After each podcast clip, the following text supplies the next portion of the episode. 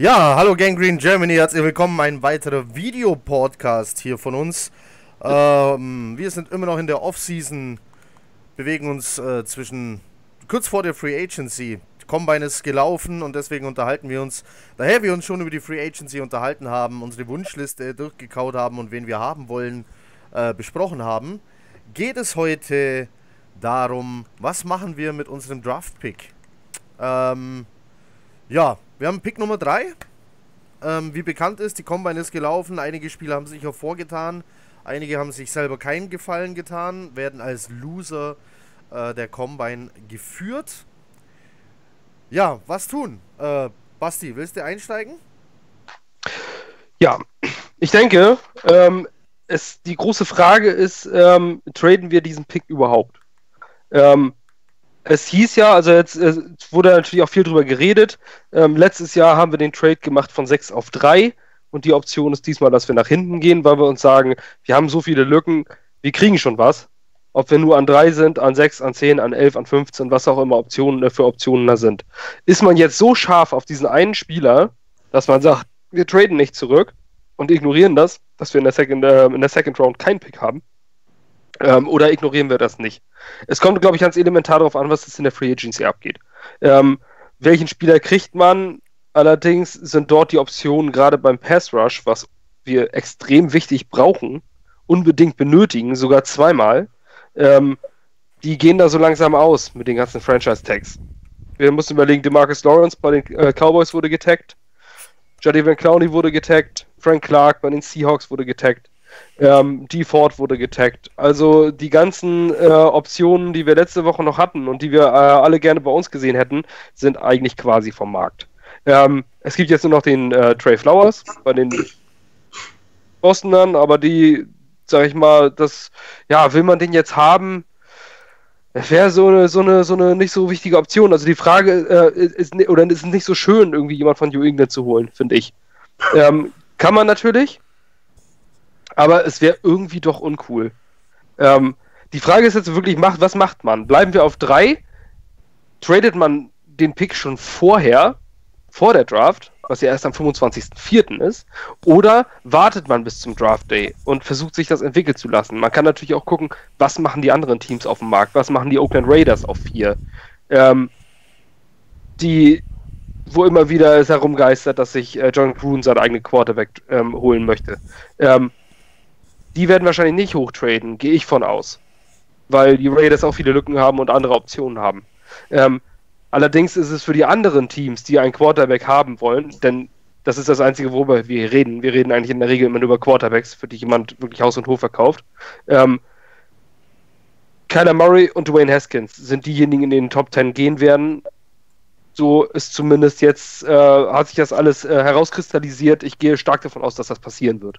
Ähm, auch wenn die acht von zehn besten Spieler des Drafts Defensive Player sind.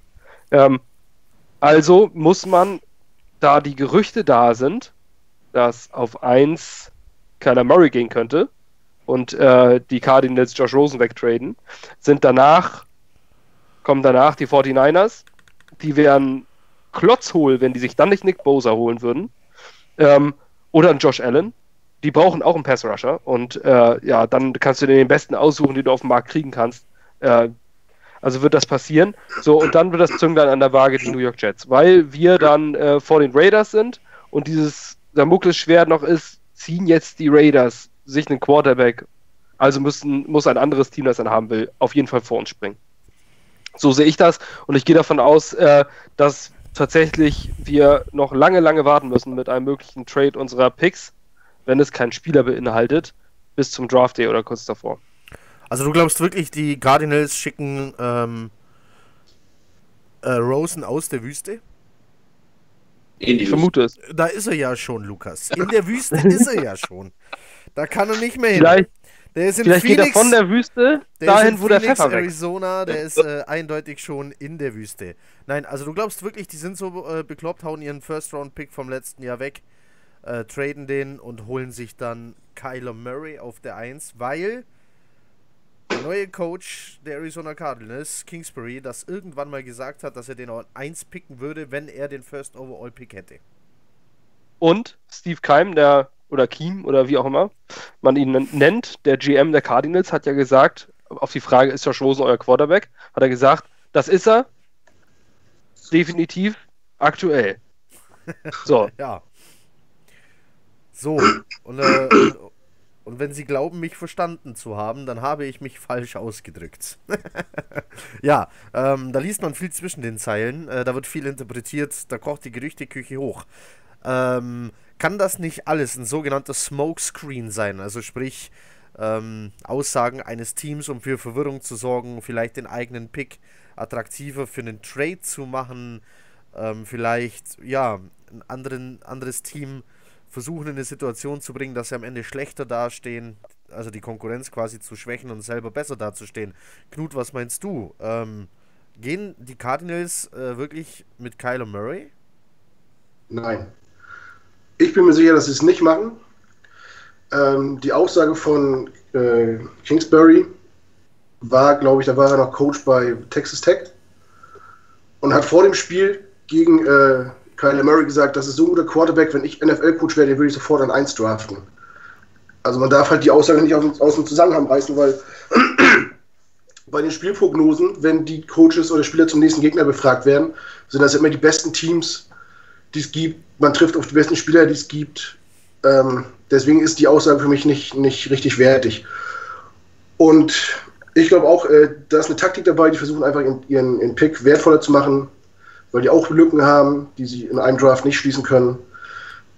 Und ich glaube, die versuchen, ihren Pick wegzutrainen und durch dieses, durch diese Spekulation streuen, auch durch diese Aussagen vom GM, ähm, ja, den eigenen Pick halt nur aufzuwerten. Ich kann mir nicht vorstellen, dass sie nach einem Jahr Josh Rosen wegtreten, weil für mich stand jetzt er auch der beste Quarterback ist und ich Kyler Murray nicht sehe, dass er, wenn die mal fertig entwickelt sind, deutlich besser ist. Ja, Lukas. Ja, es wurde schon viel gesagt. Ähm, ja, das ist, das ist einfach schwierig, schwierig, das wirklich einzuschätzen. Also ähm, ich kann mir jetzt eigentlich nicht vorstellen, wenn man einen Quarterback äh, in Runde 1 draftet, für den man sogar hochtradet, ähm, ihn ein Jahr später wieder ja, zu verkaufen. Ähm, natürlich ist das eine neue Situation. Du hast einen, einen neuen jungen Trainer geholt, einen jungen Willen. Ähm, ja, aber ich glaube, es wird oder es ist schwierig dann zu sagen, okay, komm, dann holen wir eben noch einen äh, Quarterback. Ähm, sie sind an eins. Ähm, sie müssten theoretisch nicht ihren äh, Pick noch äh, heißer machen, als er sowieso schon ist, äh, weil sie jemand eins sind. Sie können holen, wen sie wollen. Äh, das Einzige ist, sie haben natürlich auch ein, eigentlich ein Katastrophenteam und soll, sollen und müssen eigentlich auch sämtliche äh, Lücken schließen. Und das kann, kann der einzige Grund sein, um zurückzutraden. Ähm, wer sagt nicht, dass Oakland äh, Gruden vielleicht doof ist äh, und vielleicht zwei First-Round-Picks nach, äh, nach Arizona schickt, äh, um dann eben einzupicken, damit er im Prinzip den Safe-Pick hat. Aber wirklich ähm, komplett äh, zum Abschluss kann man es eben nicht ganz äh, ja, sagen. Ähm, ich finde es gut, wir, wir, wir stehen an drei, glaube ich, an einer extrem guten, komfortablen Stelle. Ähm, ob wir zurücktraden sollten, ist wahrscheinlich die Antwort ja, um unsere äh, Lücken zu schließen. Äh, jedoch völlig abschließend das zu beantworten, müssen wir uns vielleicht noch zwei, drei, vier Wochen gedulden, um wirklich zu sehen, was in der Free Agency äh, passiert, welche Lücken wir doch schon schließen können, welche noch offen sind. Bekommen wir unseren Pass Rusher in der Free Agency, wenn das eben nicht der Fall ist, habe ich auch kein Problem mit an drei stehen zu bleiben ähm, weil ich definitiv davon ausgehe, dass vor uns auf jeden Fall ein Quarterback gehen wird und wir uns einen von den beiden, ähm, äh, Bosa oder Josh Allen, aussuchen können. Also, beziehungsweise einer wird noch über sein von den beiden. Ich gehe jetzt mal eher nicht davon aus, dass wir Quinn Williams nehmen werden, ähm, gefühlsmäßig, sondern wir werden einen Passwasher holen an drei, wenn wir dort bleiben sollten. Ja, also ich glaube, wir erleben an der 1 äh, keine große Überraschung. Ähm, die Arizona Cardinals haben ihren Quarterback, haben einen Quarterback, ob das dann ihre ist. Also wenn du deinen letztjährigen First-Round-Pick, ähm, der so gehypt war, ähm, der immer unter den Top 3 Quarterback Prospects äh, geführt wurde, zusammen mit Donald und Mayfield, ähm, vielleicht noch im Wechsel mit Allen, und den gibst du dann im Jahr drauf her für einen Kyler Murray, dann hast du die Kontrolle über dein Leben verloren. Ähm, back, mhm. Backtraden äh, ist so ein Thema. Die haben elf Draft-Picks. Tatsächlich. Ähm, die sind in Runde 1, 2, 3, 4, 5, dreimal Runde 6, dreimal Runde 7. damit bekommst du gut Lücken geschlossen. Also das sind elf Draft-Picks. Ähm, du kannst mit Sicherheit mit den 7er und 6ern vielleicht sogar noch hochspringen, nochmal in Runde 3 oder ähnliches.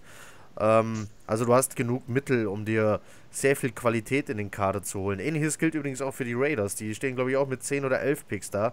Der Unterschied ist, drei davon sind First-Round-Picks. Ähm, ja, was tun die alle damit? Ich glaube wirklich, wir erleben keine große Überraschung. Die Cardinals werden Nick Bosa ziehen. Vielleicht ist es die Überraschung, dass es äh, dann tatsächlich Quinnen Williams wird, der ähm, sich in der Combine natürlich deutlich nach oben geschoben hat. Ähm, wer dann an 2 geht, ähm, äh, ist wahrscheinlich fast schon offener.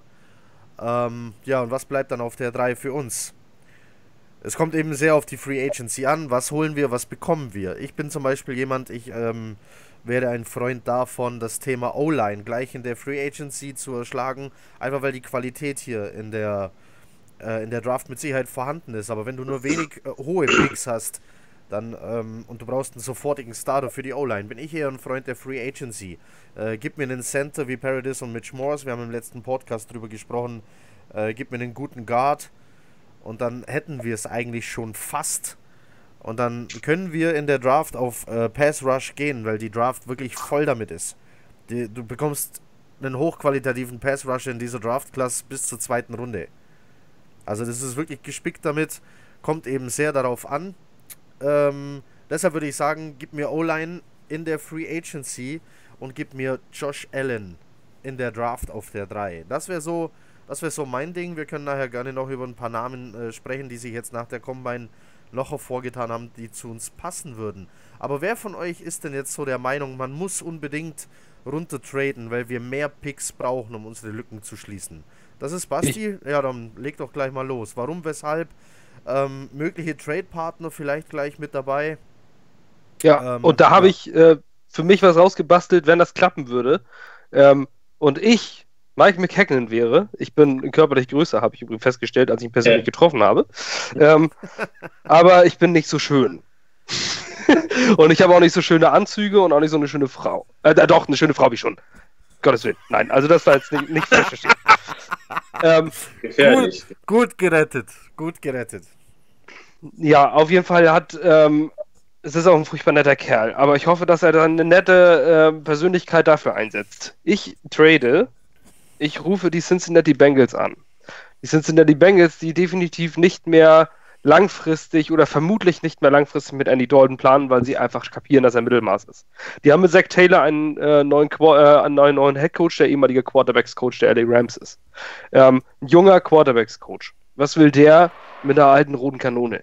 Der will mittlerweile auch, der könnte, also die sind für mich eindeutig im Quarterback-Mix und könnten einen Dwayne Haskins ideal gebrauchen weil Dwayne, Haskins ähnlich wie Andy Dalton eher weniger mit den Beinen macht, eher ein Pocket-Passer ist und sie haben die entsprechenden Waffen der Offense. Das heißt, ich rufe die Cincinnati Bengals an. Die Bengals geben mir ihren elften Pick. Ähm, dann geben sie mir noch einen Second-Round-Pick aus diesem Jahr, einen Second-Round-Pick aus dem nächsten Jahr und dazu einen gewissen Carl Lawson. Junger Pass-Rusher, ähm, erst zwei Jahre gespielt, 23 Jahre alt, 24 Jahre alt, soweit ich weiß. Ähm, Outside Linebacker, klassisch für eine 3-4 ideal passend. In seinem ersten Jahr 8,56. Letztes Jahr komplett verletzt gewesen. Das heißt, den kriegst du quasi gratis mit drauf und die Bengals ähm, haben nicht deutlich gemacht, dass sie den unbedingt halten wollen. Ähm, den kriegst du noch im Rookie-Contract und äh, falls man den nicht bekommt, eventuell noch einen John Ross vielleicht fragen für einen, für einen Speedy Wide Receiver oder AJ Green. Ähm, das wäre ist natürlich die große. Gestern kam der Bericht highly, highly unlikely, aber es ist trotzdem möglich, dass sie ihn abgeben. Ähm, das heißt, ich trade mir einen Spieler und zwei Second-Round-Picks mit dem First-Round-Swap und dann sitze ich dort plötzlich an 11 und habe zwei Second-Round-Picks. Und was jetzt äh, gerade ähm, über die ganzen Berichte rauskam, ist, dass die äh, Kansas City Chiefs gewillt sind, die Ford mit dem Tag belegt zu traden. Der Asking Price ist ein Second Round Pick. Das heißt, ich trade mit den Bengals und hole mir von diesen beiden akquirierten Second Round Picks, setze ich einen dafür ein, um mir die vorzuholen. Dann habe ich immer noch einen Second Round Pick extra, bin an der 11 und habe die fort. Und kann mit dem schön in aller Ruhe einen langfristigen Vertrag machen. Und dann kann ich an 11 warten, was da kommt. Dann kannst du den Offensive Tackle holen, da kannst du, kriegst zum Beispiel, äh, würdest du eventuell einen äh, Jonah Williams oder sowas bekommen auf 11. Hast auf jeden Fall diverse, äh, diverse Glaubst du, der, Möglichkeiten. glaubst du, Jonah Williams fällt bis zu 11? Gut möglich, gerade bei den ganzen Defensive Player, die, äh, die vorhanden sind, ähm, kann ich mir das sehr gut vorstellen, ja. Jonah Williams hat definitiv äh, beim Combine äh, an Plätzen verloren. Also an Gesamtstärke steht er bei mir momentan auf Platz ja, 13 bis 15, je nachdem, wie, wie du es jetzt einschätzt. Also den kannst du als Guard einsetzen, ne, wenn Brian Winters nichts wird oder sowas, aber Brian Winters ist erstmal so eine 1B-Option. Ähm, also das wäre meine, eins meiner idealen Trade-Szenarios. Das, mu- da muss natürlich alles richtig sein, aber ich glaube, dass die Bengals ein sehr interessanter Trade-Partner wären. Und du hast behauptet, du seist äh, nicht vorbereitet. Es ist ja nur. Na, d- muss ja das so vorstellen. Ich sitze da im Nachtdienst in Oldesloe, ne? Ähm, der, das Nest der Kriminalität. Jeder hört es täglich in der New York Times, ne? War Oldesloe schon wieder jede Menge durchgedreht. Und, äh, und dann sitze ich da nachts und es klingelt dreimal das Telefon und ich muss wach bleiben, zwölf Stunden. Dann überlege ich, wie ich mit den Cincinnati Bengals traden könnte. Was liegt dann Das was liegt ist, denn da äh, irgendwie? ich meine, das macht doch jeder, Vielleicht zu, jo oder nicht? vielleicht zu Jonah Williams. Er wird äh, immer noch als erster der Guards äh, anscheinend geführt. Aber ähm, es haben sich ein paar äh, Tackle haben sich vor ihn geschoben. Äh, Andrew Dillard von der Washington State und Javan Taylor von Ja, Florida. Taylor. Die haben sich deutlich nach oben geschoben. Ja, aber Äh, guck mal, das aber- sind drei Offensive Linemen und einer davon wird auf elf auf jeden Fall da sein. Aber ich glaube, wir haben das größere Need äh, auf Guard als auf Tackle. Ja, aber in meiner Perfect World, ne, da wo sich, äh, wo wir dann Ford akquirieren von den Chiefs oder einen Justin Houston, auch möglich, der ist aber nicht mehr der Jüngste, aber trotzdem noch sehr produktiv, ähm, sind wir dann gar nicht mehr so auf extremem Need auf den Pass Rusher. Weil wir dann einen Top Pass Rusher haben und uns dann sagen können, ich kann einen draften, muss aber nicht. Weil es immer noch in der Free Agency gute gibt, wie ob du, du kannst einen Sigi Ansa für einen, äh, für Lückenbüßer für zwei, drei Jahre nehmen. Ähm, du kannst einen Trey Flowers signen für, für allerdings wahrscheinlich relativ hohes Gehalt. Also die Chancen sind ja da, aber dann haben wir schon mal einen D Ford. So, also das ist für mich so das ideale Szenario. Also du bist wirklich ähm, befürwortest, äh, unabhängig von der Free Agency, äh, das runtertraden. Also zur Info, wir haben im Gegensatz äh, zu manch anderem nur sechs Draft-Picks. Wir sind in Runde 1, zweimal in Runde 3, einmal 4, 5 und einmal 7. Uns fehlen also Zweit- und Sechstrunden-Pick. Ähm, also Basti auf jeden Fall runter oder von der Free Agency abhängig? ich bin, äh, ich finde, es ist fast alternativlos. Ja? Ja, was sagt denn Lukas?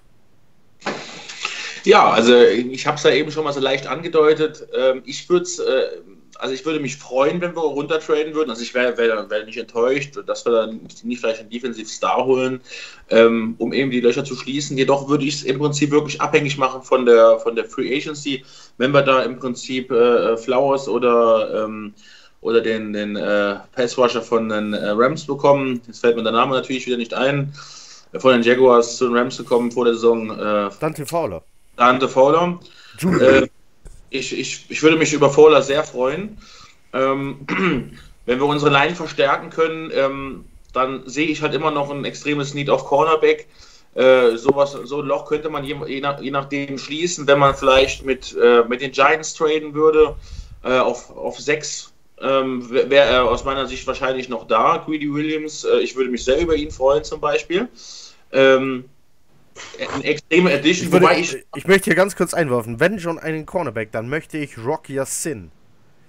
Rocker sind wir so Denn ich möchte, ich möchte, dass er meine Sünden rockt.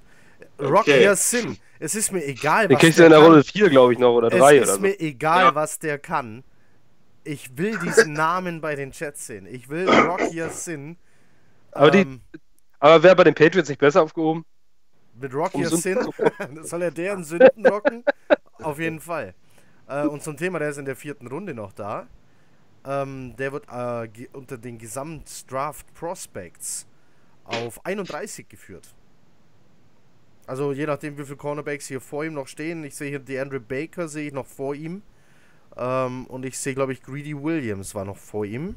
Ja, aber Greedy Williams ist der ist eigentlich der der einzige, nicht- den du der- so der unter den Top 15 ziehen kannst. Der war nicht vor ihm.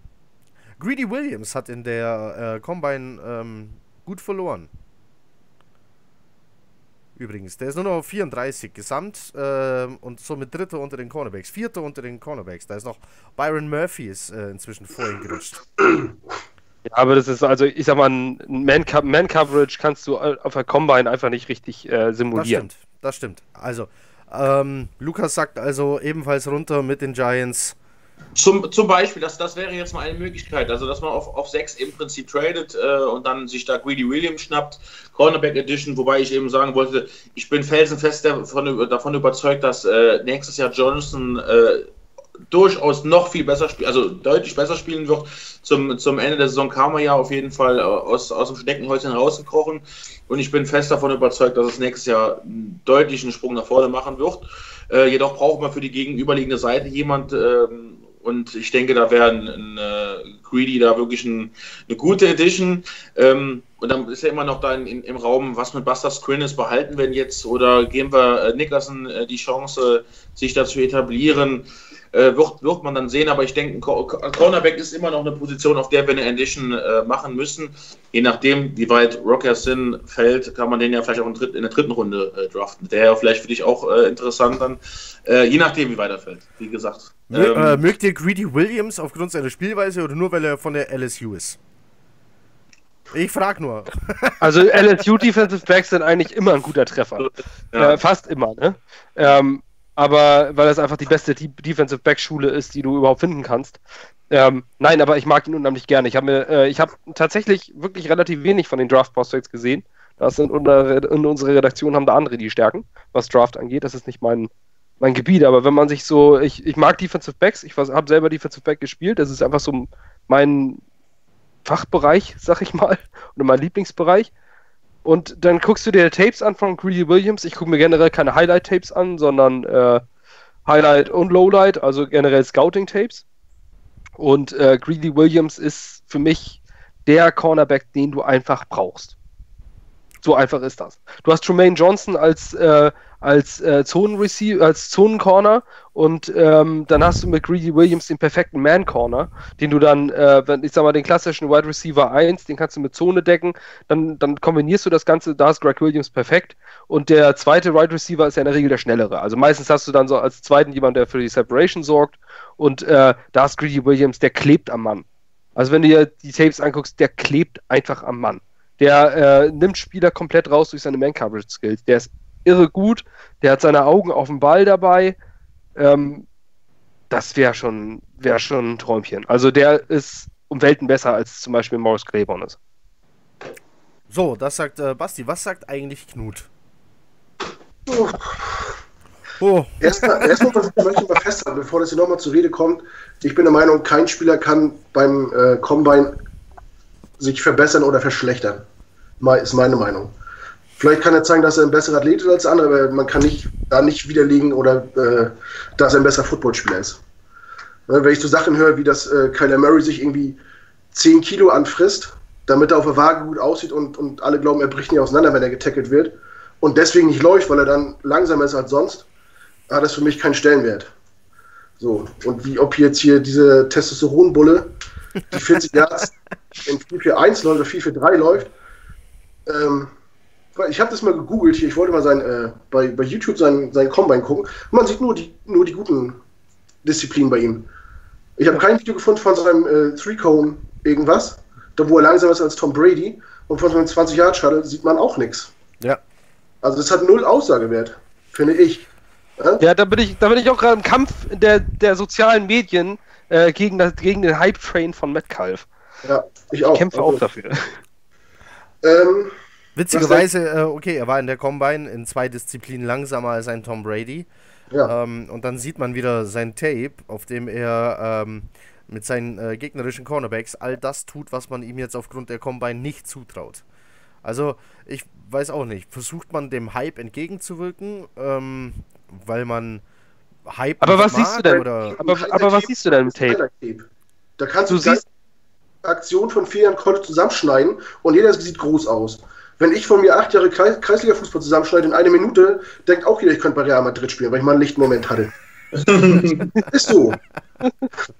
Das ist Aber ein wenn Punkt. du das Spiel von ihm anguckst, außer, außer gerade auch schnell laufen, ist da nicht viel. Ich meine, das ist kein, kein schlechter Wide Receiver, aber er ist nicht so gut, wie er jetzt gemacht wird, zum Beispiel. Habe heute was Interessantes äh, über ihn gelesen. Der hat anscheinend nur, äh, keine Ahnung, unter 3% Körperfett. Und das ist äh, für einen Profisportler, ähm, ist das äh, total ungesund und Das schlecht. glaube ich nicht. Also wenn du dir mal Bodybuilder anguckst, die haben beim Wettkampf auch so um die 3%. Die rennen aber rum wie ein Handtuch, die können gar nichts. Die gehen von der Bühne und müssen gestützt werden, weil die keine Kraft mehr haben. Ja, und man sagt, äh, so Also Profisport- 1,6% Körperfett, Kör- Körperfett ist aus äh, sportmedizinischer Sicht eigentlich äh, ein Todesurteil. Deswegen kann ich mir das eigentlich nicht vorstellen. Der Mensch braucht Körperfett. Also er, er hat er angeblich aber. Und ähm, ein Profisportler braucht anscheinend zwischen 6 und 13 Prozent. Ja, auf jeden Fall drunter. weniger als die Gangrene Germany. Aber, aber grundsätzlich hat, äh, 6% sind sehr, sehr gut. der hat, Sehr, äh, sehr gut. Der Das hat, ist schon wirklich Top-Sport. der hat weniger Also das ist Fett. bei mir schon lange her. Der hat weniger Fett am ganzen Körper als das Hustenbonbon, das ich vorher gegessen habe. Ja? Das muss man sich mal geben. Ja, das, das glaube ich nicht. Ja. Aber egal. Wir, wir schweifen wieder ab. Nee, nee, ist egal. Das tun wir auf jeden Fall. So, äh, was will, was will ich eigentlich? Ich, ich mach's natürlich Ich von der Free Agency äh, abhängig. Achso, du warst noch dran. Ja, dann ich sprich doch nur, weiter. noch einer sagt, der Draft macht Spieler besser oder schlechter in der Liste. Ja. Das ist nämlich nicht so. Ähm, ich würde in der Free Agency versuchen, unsere Lücken in der O-Line so weit zu stopfen, wie es geht. Weil der Draft äh, einfach nichts hergibt, nichts Brauchbares. Wenn wir, wenn wir die Lücken geschlossen haben, das ist für mich Target Nummer 1, ähm, dann können wir gucken, kriegen wir noch einen Wide Receiver, kriegen wir noch einen Running Back, wie immer er heißen mag.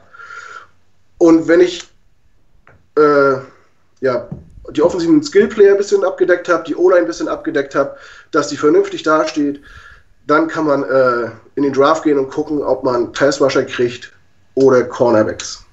Das wäre meine Taktik, wie ich da rangehen würde. Ob wir jetzt runtertraden oder nicht, sei mal dahingestellt. Wir haben es festgestellt, wir sind in einer sehr guten Position. Ne, wenn die, wenn die äh, Arizona Cardinals wirklich durchdrehen, haben wir auf einmal den sexiesten Pick auf dem ganzen Board an Nummer 3, den wir wieder teuer verkaufen können. Oder wir haben die Gewissheit, wenn wir an 3 picken, haben wir einen absoluten Topspieler, der von der Day One Starter sein wird und über Jahre äh, dominieren kann. Ja, ähm, die, die Sache ist allerdings, viele sagen ja auf drei, wir kriegen auf jeden Fall einen sicheren Defensive Star, aber das ist ja nicht der Fall. Ähm, Dante Fowler war auch ein Third Overall Pick. Ähm, und da war die Nummer überhaupt, und wir als Jets-Fans sollten auch noch den Namen Vernon Goldston kennen. Ähm, es gibt immer diese, die, diese äh, möglichen oder sicheren Stars, die dann letztendlich nichts werden. Also ähm, natürlich ist die Chance sehr groß. Also ich sag mal, die prozentuale Wahrscheinlichkeit steigt natürlich. Ähm, aber das, aber das Bastrisiko ist natürlich immer noch trotzdem da. Ne? Du, du kannst auch nicht alle Faktoren berücksichtigen. Du siehst halt das, was er kann, du siehst seine Werte beim Combine, du siehst, ob er ein guter Athlet ist. Du weißt trotzdem nicht, wie er sich menschlich entwickelt. Der kann, kann auch um die Ecke gehen und, äh, und eine Frau schlagen oder, oder sich äh, drei Joints reinziehen. Und dann, Und zack, spielt er bei den Browns. Ja. Oder die, ja, wenn er, nee, wenn er Frauen schlägt, nehmen ihn die Denver Bro äh, die Dallas Cowboys. Ja, wenn er kifft, nehmen ihn die Dolphins. Ja, oder die Vikings, ne? Ach nee, das war Kinderschlagen, Entschuldigung. Ja. Ja, genau. Die, Also es, nee, für das, jedes, die Redskins mögen das auch. da ist für jedes Team auf jeden Fall was dabei. So, jetzt passiert mal was ganz Beklopptes. Äh, also im schlimmsten Fall, das Worst-Case-Szenario ist eigentlich so ungefähr, die Jets sind so unattraktiv, dass in der Free Agency gar keiner kommen will.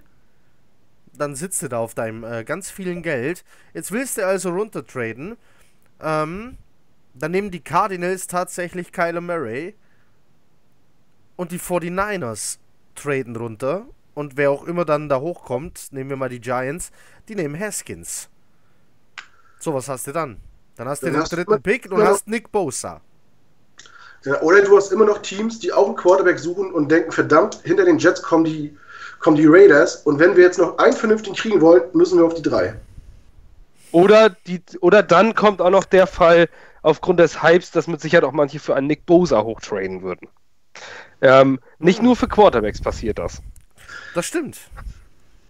Aber in diesem, wenn dieser Fall passiert, dann sage ich euch, dann würde ich Mike McHagnon persönlich in die Eier treten, wenn er dann nicht Nick Bosa zieht.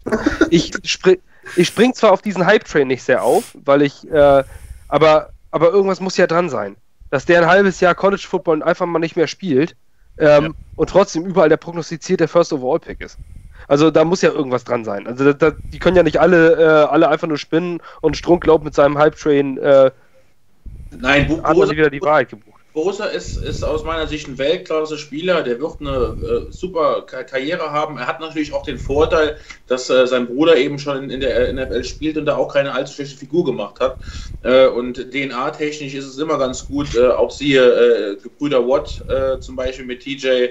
Ähm, ich meine, er war, war, zwar nur 28. Pick bei Pittsburgh, aber trotz alledem ähm, gefühlsmäßig, wenn es ist schon irgendwas so in der in den Familiengehen immer so enthalten und ich denke, das pusht ihn auch nochmal so ein bisschen natürlich mit. Ohne dass er, dass er ein Weltklasse-Spieler ist, das äh, will ich auch mal erwähnt haben. Ja. Also wenn das Familien, also muss, wenn, das Familien wenn das Familiengehen eine Rolle spielt, will ich aber Holyfield. Ja. Wen willst du bitte? Dann, dann, nee, dann will ich Holyfield. Es ist schon wichtig, dass sie zwei Ohren also, haben. Also wer also wer es nicht weiß, wer es nicht weiß, äh, in diesem Draft ist ähm, äh, ein Running Back namens, ich glaube Elijah ist der Vorname. Elijah Holyfield. Ist das richtig? Das ist der Sohn von äh, Das ist der Sohn, der Sohn des legendären äh, ehemaligen Box-Schwergewichtsweltmeisters im Boxen Evander Holyfield. Äh, für die Jungen unter euch, äh, dem wurde von Mike Tyson das Ohr abgebissen. Äh, und weil ihr, so, weil ihr so jung seid, Mike Tyson ist der Typ mit dem Tattoo im Gesicht aus Hangover 1. So. Der, so ähm, der dem der Tiger gehört. So, das äh, so für die Jugend, äh, die nicht mehr wissen, wer eigentlich Holyfield und äh, Mike Tyson sind. Äh, damit haben wir unseren Bildungsauftrag eigentlich auch schon erfüllt. Ist der überhaupt im Draft drin? Ja. Ja. Ja, der, ja, äh, der, der, der, ist drin und ähm, der wird auch ganz gut bewertet eigentlich, ne? Er gilt leider als einer der Verlierer der Combine. Also äh, laut ähm, laut Knut gibt es hier äh, keine Verlierer, aber außer, außer, bei den Interviews, da kann man sich natürlich sehr disqualifizieren. Das stimmt. Ähm, also wer es nicht weiß, im Rahmen der der äh, Combine treffen sich äh, Beauftragte des Teams, meistens äh, der General Manager höchstpersönlich mit dabei, Coaches oder oder sonst wer mit den Spielern äh, und dann gibt es Interviews. Und die Jets sind dafür bekannt, ziemlich harte Interviewpartner zu sein. Äh, also wirklich harte Fragen zu stellen, auch zum Thema äh, Sexualität. Ähm, die natürlich ähm, nicht darauf abzielen, jemanden zu diskriminieren, zumindest wollen wir das hoffen und gehen davon aus, sondern eher darauf abzielen, zu gucken, wie reagiert derjenige äh, und was passiert, wenn ich dem einen gewissen psychischen Druck aussetze. Ja, und da gab es äh, schon Spieler, die sich in Interviews ganz schön ins Abseits geschossen haben. Mit, äh, ja, teils fragwürdigen Aussagen zum Thema Politik oder sonst irgendwas. Oder danach. Wo ja auch Kyler Murray keine allzu gute Figur gemacht haben soll dieses, äh, dieses Mal. Also so hat es einer gesagt, ja. Das stimmt. Ja, irgendwer hatte gesagt, dass der also katastrophal äh, geantwortet haben soll und äh, ja, wie gesagt, keine gute Figur gemacht haben soll. Und okay. es gab auch dieses Jahr einen Spieler äh, im beim Combine, ja, wie hieß der denn, Polite oder so, so ähnlich, der sich nach dem Combine äh, im Interview äh, erklärt hat und hat gesagt, er versteht nicht, warum er so eine scheiß Frage gestellt kriegt und hat quasi indirekt die Teams kritisiert, die ihn ähm, interviewt haben. Und er sollte, angeblich war das auch ein First-Round-Pick und er ist bei vielen Teams jetzt dadurch vom Bord gefallen. Komplett. Komplett. Ja, also er hat sich in, in, de, in den Interviews schlecht angestellt und halt danach noch das kritisiert in der Presse quasi. Meinst du äh, Edgewasher, äh, Ratschai Polite? Ja, genau, Polite. Mhm. Der wohl vorher ein ziemlich gutes Standing hat und jetzt bei vielen Teams komplett vom Draftboard ist. Also Draft und Combine haben schon so äh, einiges zu bieten. Ähm, da gibt es dann Spieler, bei denen dann während der Draft der ähm, Account von irgendwelchen sozialen Medien gehackt wird und dann sieht man die auf einmal mit Gas. Laramie mit Gasmaske auf dem Kopf äh, kiffend. Äh, ja, das ist dann natürlich kontraproduktiv, wenn das während der Draft passiert. Ähm, ich glaube ja auch dieser Kandidat landete dann bei den Dolphins. Die waren ziemlich dankbar darüber. Äh, war ein O-Liner. Äh, das war. Laramie Tunzel. Ah, genau, Tansil war das, ja. Aber es hat sich auch herausgestellt, dass er wirklich ein guter ist, ne? Ja. Also, Das stimmt, aber, aber so ein Video, egal wie alt es ist, das kann dich äh, in der Draft eben alles kosten. Also auch bei dieser Draft kann noch alles Mögliche passieren. Auf was ich zum Beispiel noch warte, ist, dass irgendjemand während der Combine zum Doping-Test gebeten wurde. Ähm, ja, und da dann durchgefallen ist. Äh, kommt auch jedes Jahr vor. Kostet auch immer mal wieder jemanden sein Draftstock und der rutscht durch oder fällt ganz von den Boards. Da ist immer alles drin. Wenn das jetzt nicht schon rausgekommen Übrigens- gewesen wäre? Bitte? Wenn das so gewesen wäre, wäre das nicht jetzt schon rausgekommen? Ja, passiert immer irgendwann so während der Free Agency, kurz vor der Draft. Ach so. Manch- Manchmal so erst zwei Tage vor der Draft und so kam alles schon vor. wir haben übrigens jetzt, äh, wie ich gerade gelesen habe, statt 39 jetzt plötzlich auf Schlag 48 Spieler im Kader, ne? Mal ganz davon ab. Wir haben äh, neun Exclusive Rights Free Agents getendert. Sprich, wir behalten sie. Auf Ah, diesen okay. Minimum-Verträgen. Und zwar sind das Quarterback Davis Webb, Sehr Wide gut. Receiver Deon Deontay Burnett, Sehr gut. Running Back D'Angelo Henderson, Okay. Offensive Lineman Ben Braden, Wer? Defensive Lineman Bronson Carfusi, Ja. die Linebacker Frankie Louvu und Anthony Wind, Sehr, gut. Sehr gut. Cornerback Jeremy Clark und Safety Doug Middleton. Äh, Wo ist Kuwale? Wo ist Kuwale? Ja, äh, der steht hoffentlich jetzt jemand anders im Weg. Also, Ja, ich, ich sag's hier Nein, also, ich sag's hier wirklich ich finde, es ist, äh, es ist äußerst, äußerst richtig, genau das getan zu haben. Louvu, äh, Deontay Burnett, Davis Webb zu halten. Also Louvu hat mir letztes Jahr sehr gut gefallen. Also ich hoffe, dass der äh, da definitiv mehr Spielzeit bekommt nächstes Jahr. Also ganz kurz zu Quale, äh, ich habe es schon mal gesagt, ich sag's nochmal, ich habe Arbeitskollegen, die besser im Weg stehen können als der und der ist ein, und der ist ein NFL O-Liner. Ja? Das sind die nicht. Äh, die stehen nur mir im Weg. Äh, also nee, den kannst du mal ordentlich ziehen lassen. ja. So. Dann haben wir also unseren First Round Pick. Haben wir jetzt abgegeben. Sind äh, weiter runter. Und nehmen dann was. Je nachdem, was wir in der Free Agents Also- bekommen. Aber was machen wir dann? Aber es ist auch die Frage, wo auf wo? auf wo? Auf wo?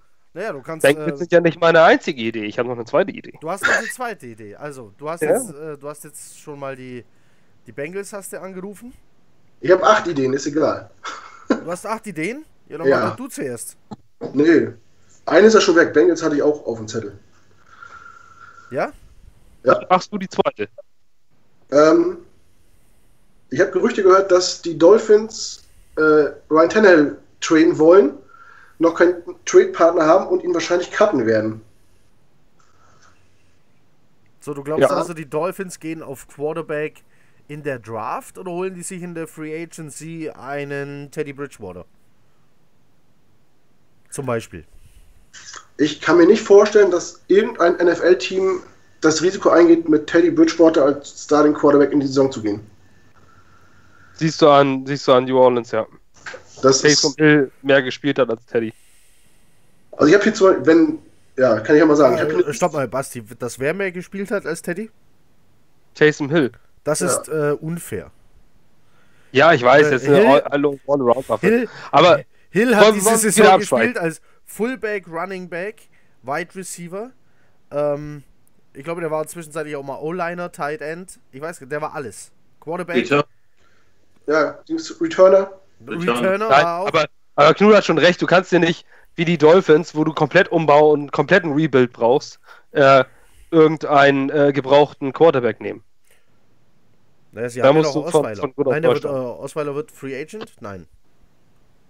Ja, ich meine, du musst doch Brock Osweiler einfach einen langfristigen Vertrag geben. Eigentlich sollten die Dolphins das tun, sodass wir ihn nicht nehmen. Genau.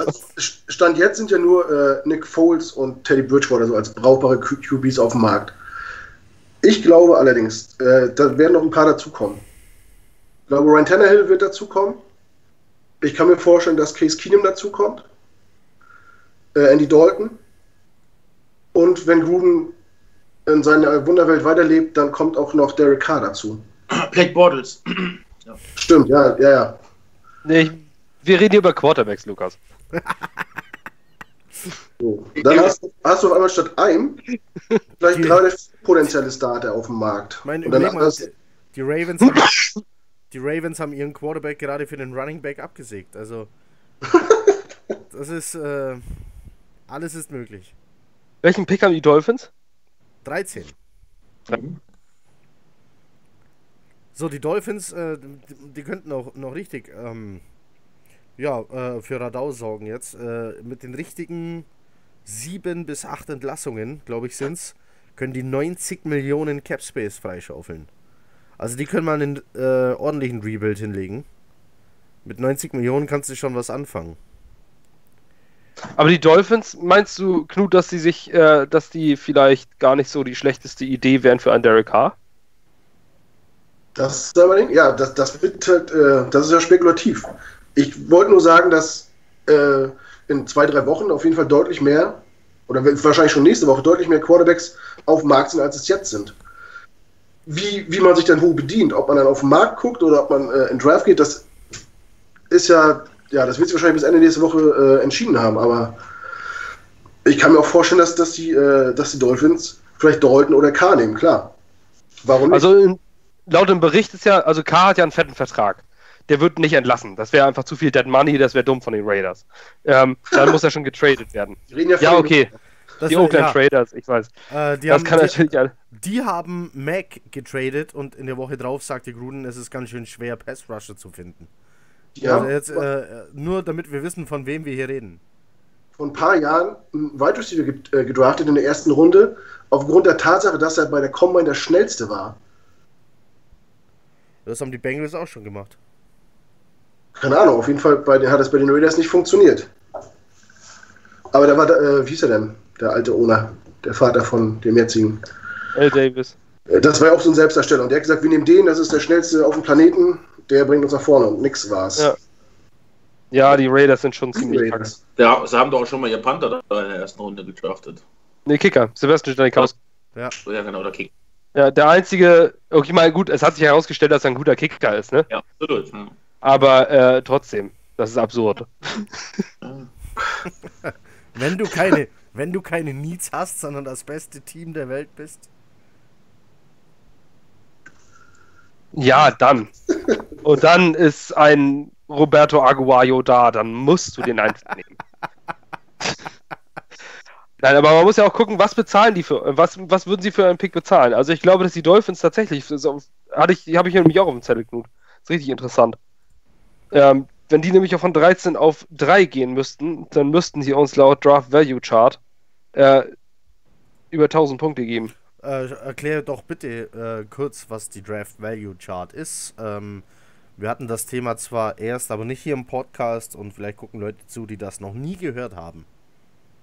Ja, die NFL Draft Trade Value Chart ist eine Tabelle, ähm, die nicht ganz offiziell ist, aber irgendwo doch. Also diese äh, Tabelle wird von General Managern, Coaches, Ownern herangezogen und dem dort werden die Picks von 1 bis, was ich was ist irrelevant, 200 irgendwo 220ern ähm, mit Punkten durchnummeriert. So, das heißt, ganz kurz gesagt, Pick, äh, First Overall Pick hat 3000 Punkte. Der Second Overall hat 2600 Punkte. Ähm, die ersten Top 10 Picks sind richtig hoch, hochwertig. Der 10. Pick ist schon 1300 Punkte nur. Und so geht das weiter runter. Ähm, ich sag mal, ab der zweiten Runde sind das 500 Punkte und dann geht das nur noch in so kleinen Step-by-Step Step runter. Was das bedeutet, wenn ich jetzt, wir sind die New York Jets und sind auf 3 und haben 2200 Punkte. Das ist der Wert dieses Picks. Die Miami Dolphins auf 13 haben der 13. Pick ist 1150 wert. Das heißt, sie müssen uns einen Gegenwert, wenn sie den, von 2200 Punkten für diesen Pick 3 geben. Dann geben sie uns jetzt Pick Nummer 13, haben uns 1150 Punkte gegeben und müssen nochmal 1050 draufpacken. So. Ähm, das ist diese Tabelle. Also, wenn das jetzt kurz erklärt verstanden ist. Also, dann äh, kann man gucken, es gibt diese Draft Value Chart, die habe ich jetzt hier stehen, die kann man sich runterladen. Man muss einfach nur bei Google ähm, eingeben NFL Draft Trade Value Chart oder NFL Punkte Draft oder sonst was und dann auf Bilder klicken und dann kriegt man diese Tabelle. Die kann sich jeder runterladen, die gibt's, äh, das ist kein geheimes Ding. Ja, das sieht dann so Ähm. aus. Äh, ich hab die gerade eingeblendet. Ha, was ich alles kann. Geil. Äh, mega. Ähm, ja, sieht so aus. So, und dann äh, kann man eben sehen, was welcher Pick wert ist. Ähm, und die Teams richten sich tatsächlich so ähm, wenigstens ein bisschen danach. Ja, das ist ein Anhaltspunkt.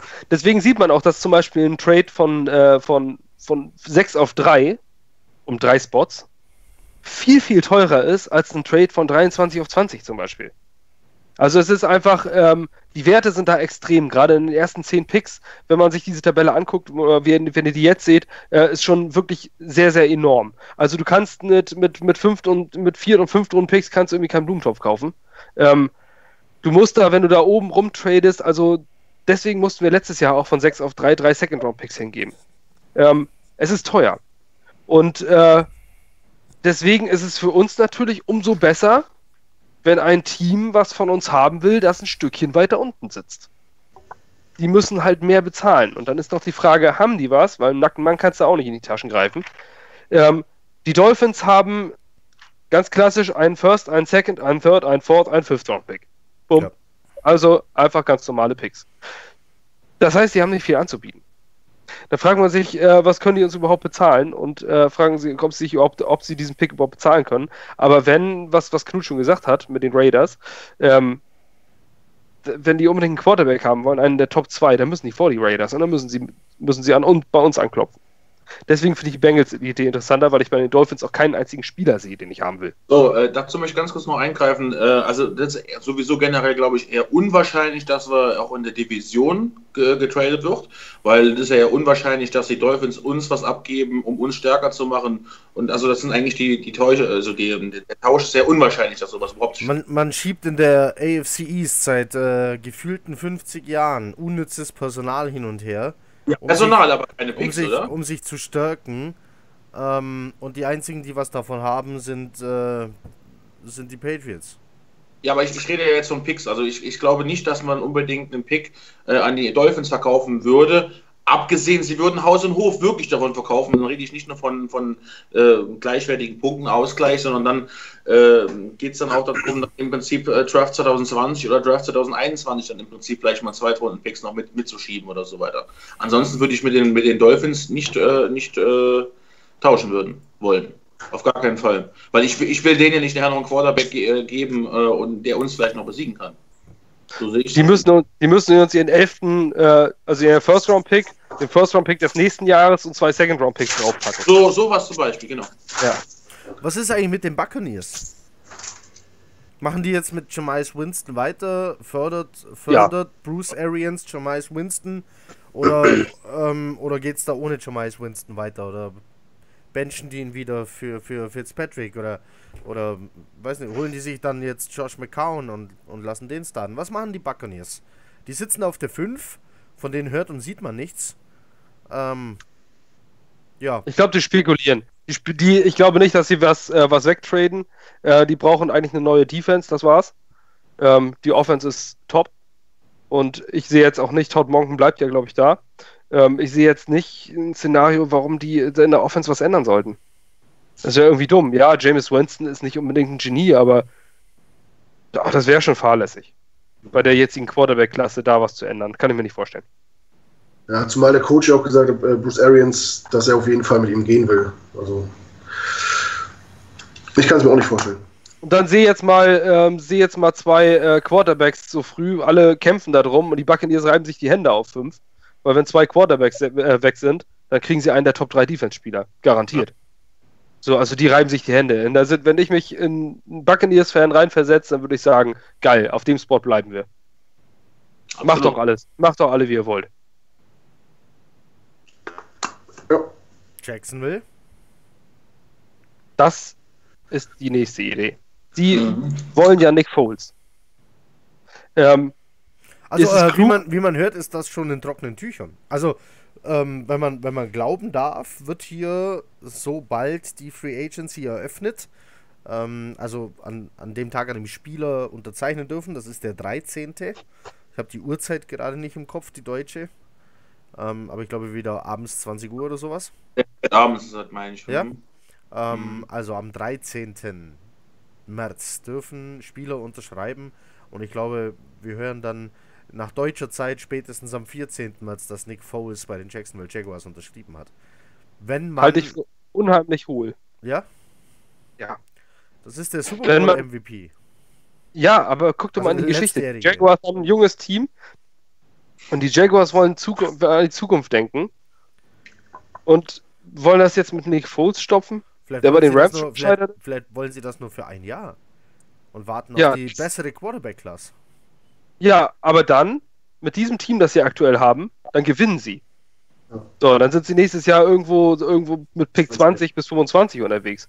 Also, äh, ich, ich halte das für überhaupt gar keine gute Idee, weil der einzige in der gesamten NFL-Geschichte, der getradet wurde und zum Franchise-Quarterback wurde, war Drew Brees. Dahinter kamen immer nur kurzfristige Erfolge. Sind die Jaguars im Win-Now-Mode? Ich weiß nicht. Also, sie werden es bestimmt machen, aber ich glaube, dass die Jaguars sich damit wieder Lichtjahre zurückwerfen werden. Weil Nick Foles ist keine Dauerlösung. Der ist, der ist bei, bei Cincy kam er in ein super gecoachtes, äh, bei Philly kam er in ein super gecoachtes äh, Team. Ähm, der ist mit Sicherheit ein guter Quarterback und ein Feuerwehrmann. Aber ich sag mal, Bruno Labbadia hat auch viele Mannschaften in der Bundesliga gehabt. Aber ist trotzdem Kacktrainer. Moment. Also, Ja. äh, jetzt, äh, ähm, Ja, ein Mann. dir jetzt nicht auf Bruno Ein, ein, Mann, eingehen. der, ein Mann, der als HSV-Trainer gegen den FC Bayern ein Ultimatum gestellt bekommt, kann für seine Entlassung mal gar nichts. Ähm, so. Wir fangen diese Aber auf jeden Fall- nicht an. Genau. Ne, auf jeden Fall finde ich das, finde ich, finde ich die Idee irgendwie eigenartig. Also, ähm, dass man jetzt glaubt, dass man mit Nick Foles was, guck dir, guck dir Minnesota an. So. Glücklicherweise ist der Kerl an uns vorübergegangen. Kirk Cousins hat keine scheiße Saison gespielt, aber pff, eine kurzfristige Lösung, dann kommst du nicht in die Playoffs. Ich Also, weiß nicht, ob das ähm, eine kluge Idee ist. Ich war ja auch einer von Ich bin- denen, die nach Kirk Cousins geschrien haben in der Free Agency. Ich auch. Äh, boah. Er hat äh, tatsächlich die Saison gespielt, äh, die prophezeit worden ist. Ähm, die man. Die Zahlen sind okay. Ja, Die Zahlen sind absolut okay. 30 Touchdowns, 10 Interceptions, fast 5000 Yards, also äh, 70% Completion Percentage. Also von den Statistiken her hat Kirk Cousins eine sehr gute Saison gespielt. Aber wenn du es gesehen hast, wenn es drauf ankam, dann hat er grundsätzlich verkackt. So, äh, und dieses Vikings-Team musste in die Playoffs von den Namen. Oder waren sie nicht? Er hat einfach keine Teams geschlagen, äh, geschlagen die einen Winning Record hatten. Ja. Wieder.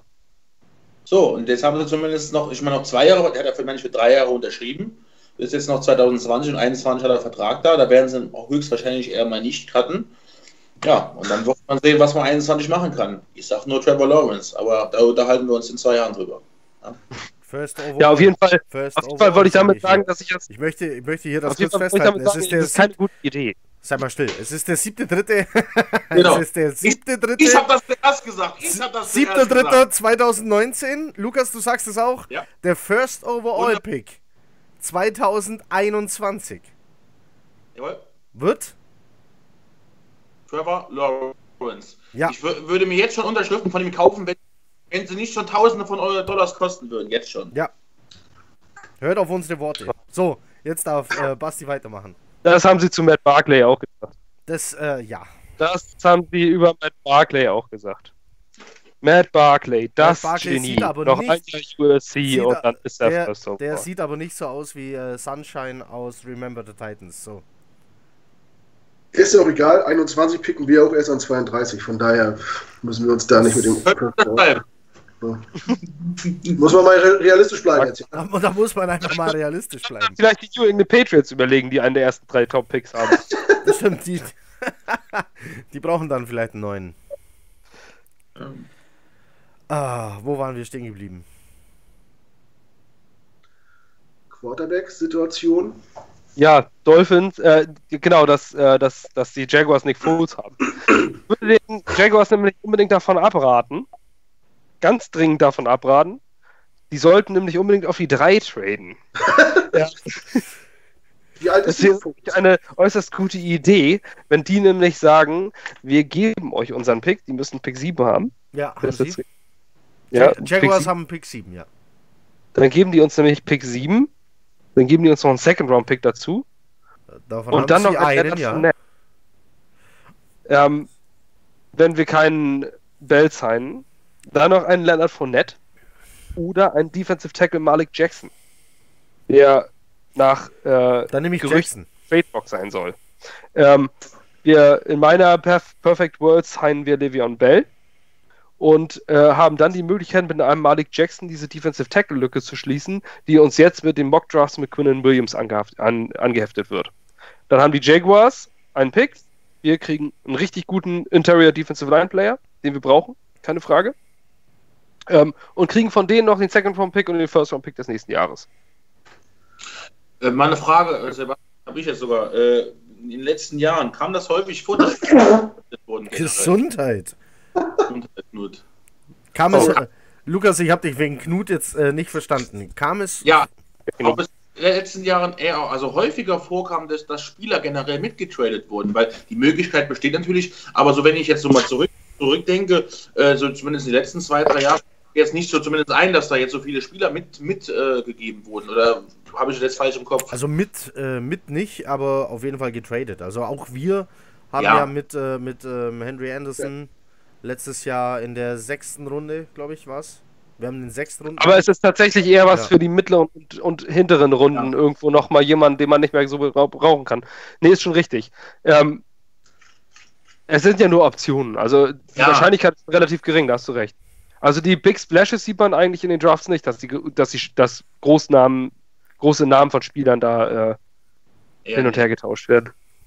Eher selten, ja. Vor allem am, am Draft Day. Vor allem am Draft Day. Ich denke, dass dann, wenn dann, wenn dann sowas wird, dann etwas mehr vorbereitet, dass dann so ein Spieler einfach mal mit, mitgeschickt wird. Äh, das sollte dann wahrscheinlich in den nächsten zwei, drei, vier, fünf Wochen passieren, aber am Draft Day kann ich mir nicht vorstellen, dass da noch jemand sagt, oh komm, wir, wir, wir schicken mal oder Beckel mit, mit rüber, äh, dass wenn da die Deals innerhalb von acht Minuten gemacht werden müssen, dann werden wahrscheinlich alle ein bisschen Panik bekommen. Also wir haben Das machen wir vielleicht, weil wir dann, wir sehen dann den Namen und sagen, Mensch, Malik Jackson, der war doch gut bei den Jaguars, nimm ich. Aber die müssen das ja auch mit ihren Trainern besprechen und vorbereiten. Ja. Passt der ins Scheme, passt der, äh, was kann der und so weiter und so fort. Ne? Ja.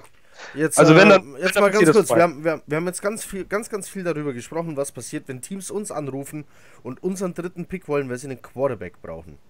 Was ist denn eigentlich, was ändert sich am, am Draft Pick Value, wenn du mit deinem Pick hausieren gehst? Wenn Mac zum Telefon greift und sagt, so, pass auf, ich habe den Third Overall Pick und ich will von dir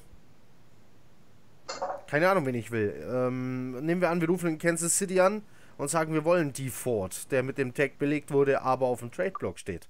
Jetzt rufen wir da an und sagen, wir haben den Third Overall Pick. Was, ähm, was ändert es am, am, am Trade Value eines Draft Picks, wenn du damit hausieren gehst, anstatt auf den Anruf zu warten? Der Knochen kommt einfach nicht zum Hund. Ja. Das ist auch ein schlechtes Beispiel. Was, was brauchen denn die, die Chiefs unbedingt? Die haben ja irgendwie jetzt kein großes, keine große Not oder keine Verzweiflung, weil sie irgendwas unbedingt besetzen müssen. Ja, das stimmt. Klug, Klugscheißer. Ähm, das war ein schlechtes Beispiel. Was? Nein, um Gottes Willen. Das war ein ganz schlechtes Beispiel mit Kansas City. Ähm. ja, dann Nein, so. also ist schon klar, was du meinst, aber ich kann, äh, Merck hat ja schon alles dafür gemacht. Er hat ja schon gesagt, äh, dass er open for every team ist. Ja, das ist ja nicht Diesen alles Big machen. Trade. Alles machen ist, äh, zum Telefon zu greifen, ähm, bei den Giants anzurufen und zu sagen, so pass auf, du hast den sechsten Pick, du hast den Zweitrunden-Pick, du hast zwei Viertrunden-Picks, drei Fünftrunden-Picks und zwei Siebtrunden-Picks. Ich will, äh, ich will den, den, den und den. Dafür bekommst du den dritten Pick. Wie sieht's aus?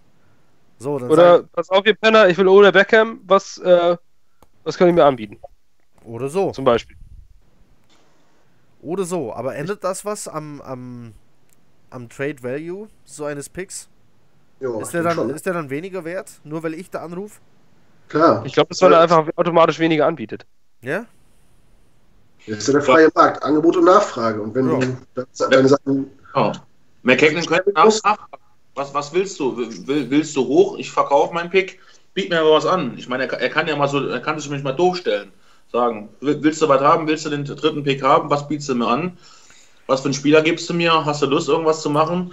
Ja, gut, klar, wenn, wenn du natürlich eher angerufen wirst, ich will den dritten Pick haben, bist du natürlich in einer ganz anderen Position.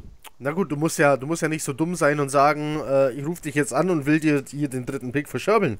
Sondern du kannst dir anrufen und sagen, oh, so pass auf, ich habe hier gerade mit, äh, mit Jacksonville telefoniert. Ja, dann rufen die in Jacksonville an. Hast du Draft nicht geguckt oder was?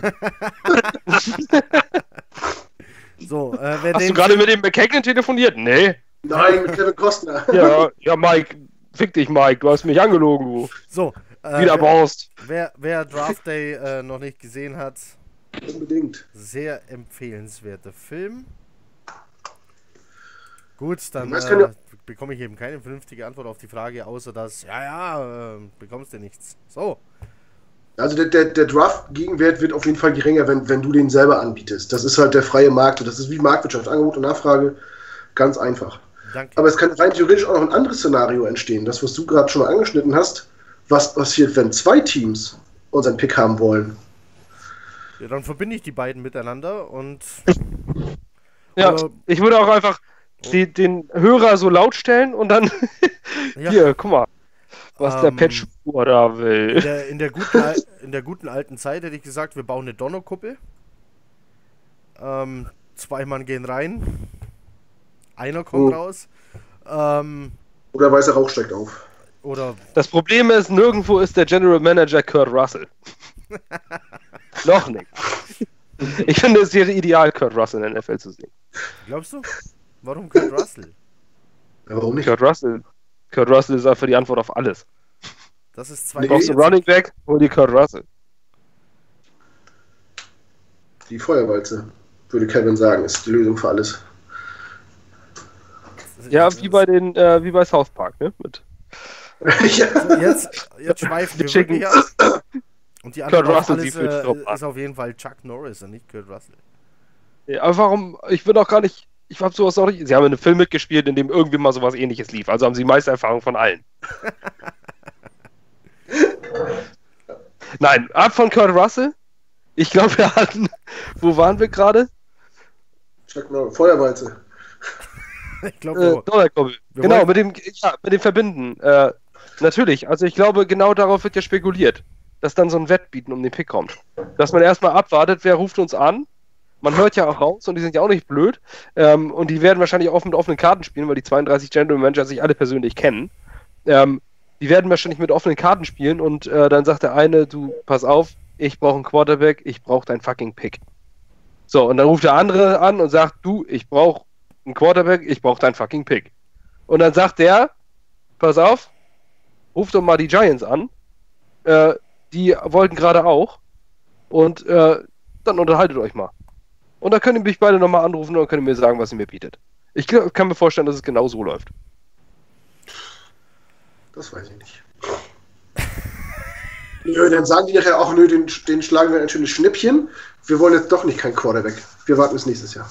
Oder die legen ihm ein Angebot vor per Fax, ne? Schickst dir rüber und sagst, äh, da, diese und diese Picks und den Spieler biete ich dir. Und ähm, dann leitest du das Fax einfach weiter an die, an die Giants oder sowas und sagst, hier, das haben sie mir angeboten. Bietet rüber. Ja, Das- gut, das- da, also ich, ich denke, da gibt es auch halt also so, so, so Geheimnis. Also ich, also ich denke, die können auch nicht einfach rumposaunen, was die angeboten bekommen. Also das könnte ich mir vorstellen von Amerika, dass da äh, auch gewisse Ge- Stillschweigen da äh, Klauseln gibt da in der NFL, oder? Also ge- gefühlt. Ja, aber warum, aber warum wissen dann Adam Schefter und Ian Rappaport eine Woche später immer, was da angeboten wurde? Ja, weil äh, irgendeine Quelle gibt es ja immer. Ich Ja, meine, stimmt. bei jedem Sport, also irgendwer plappert, verplappert sich immer oder irgendwer erzählt immer irgendwas. Na, Wie sie jetzt in der Gruppe aufgeschnappt haben mit unseren Jerseys.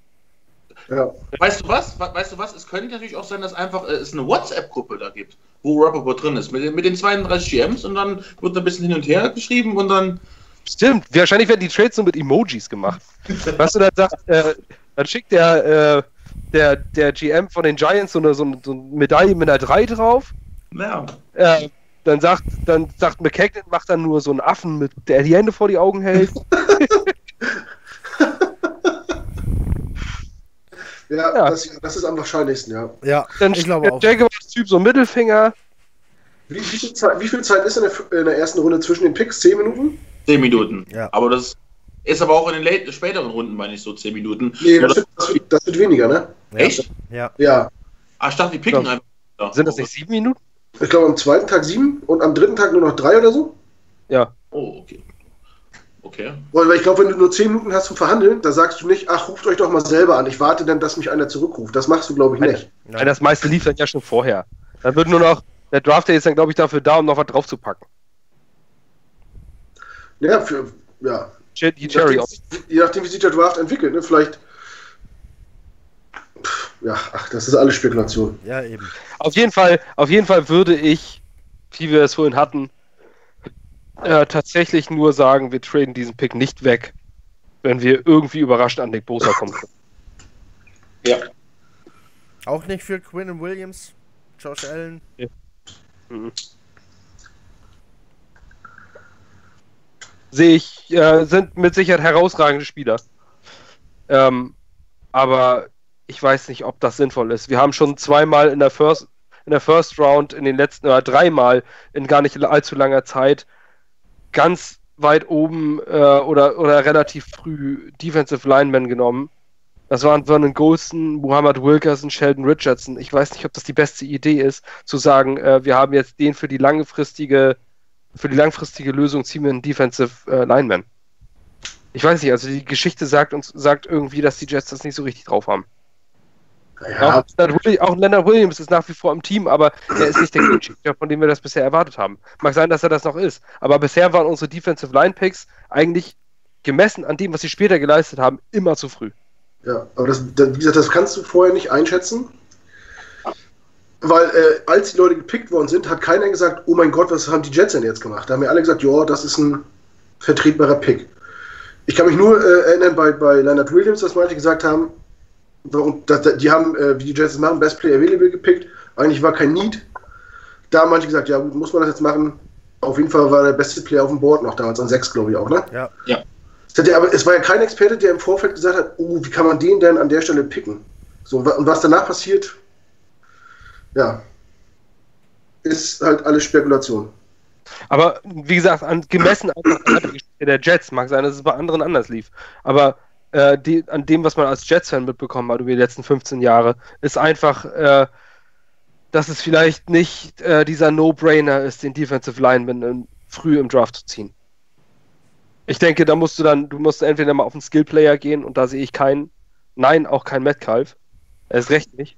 Ein DK Metcalf kannst du vielleicht ziehen, wenn du äh, runtergetradet bist, auf 11 bei den, bei den Bengals sitzt oder, oder auf 13 sitzt, dann kannst du vielleicht sagen, alles klar, ich gehe das Risiko, wenn ich noch äh, zwei, drei weitere Picks in den, in den Top 60, Top 70 habe.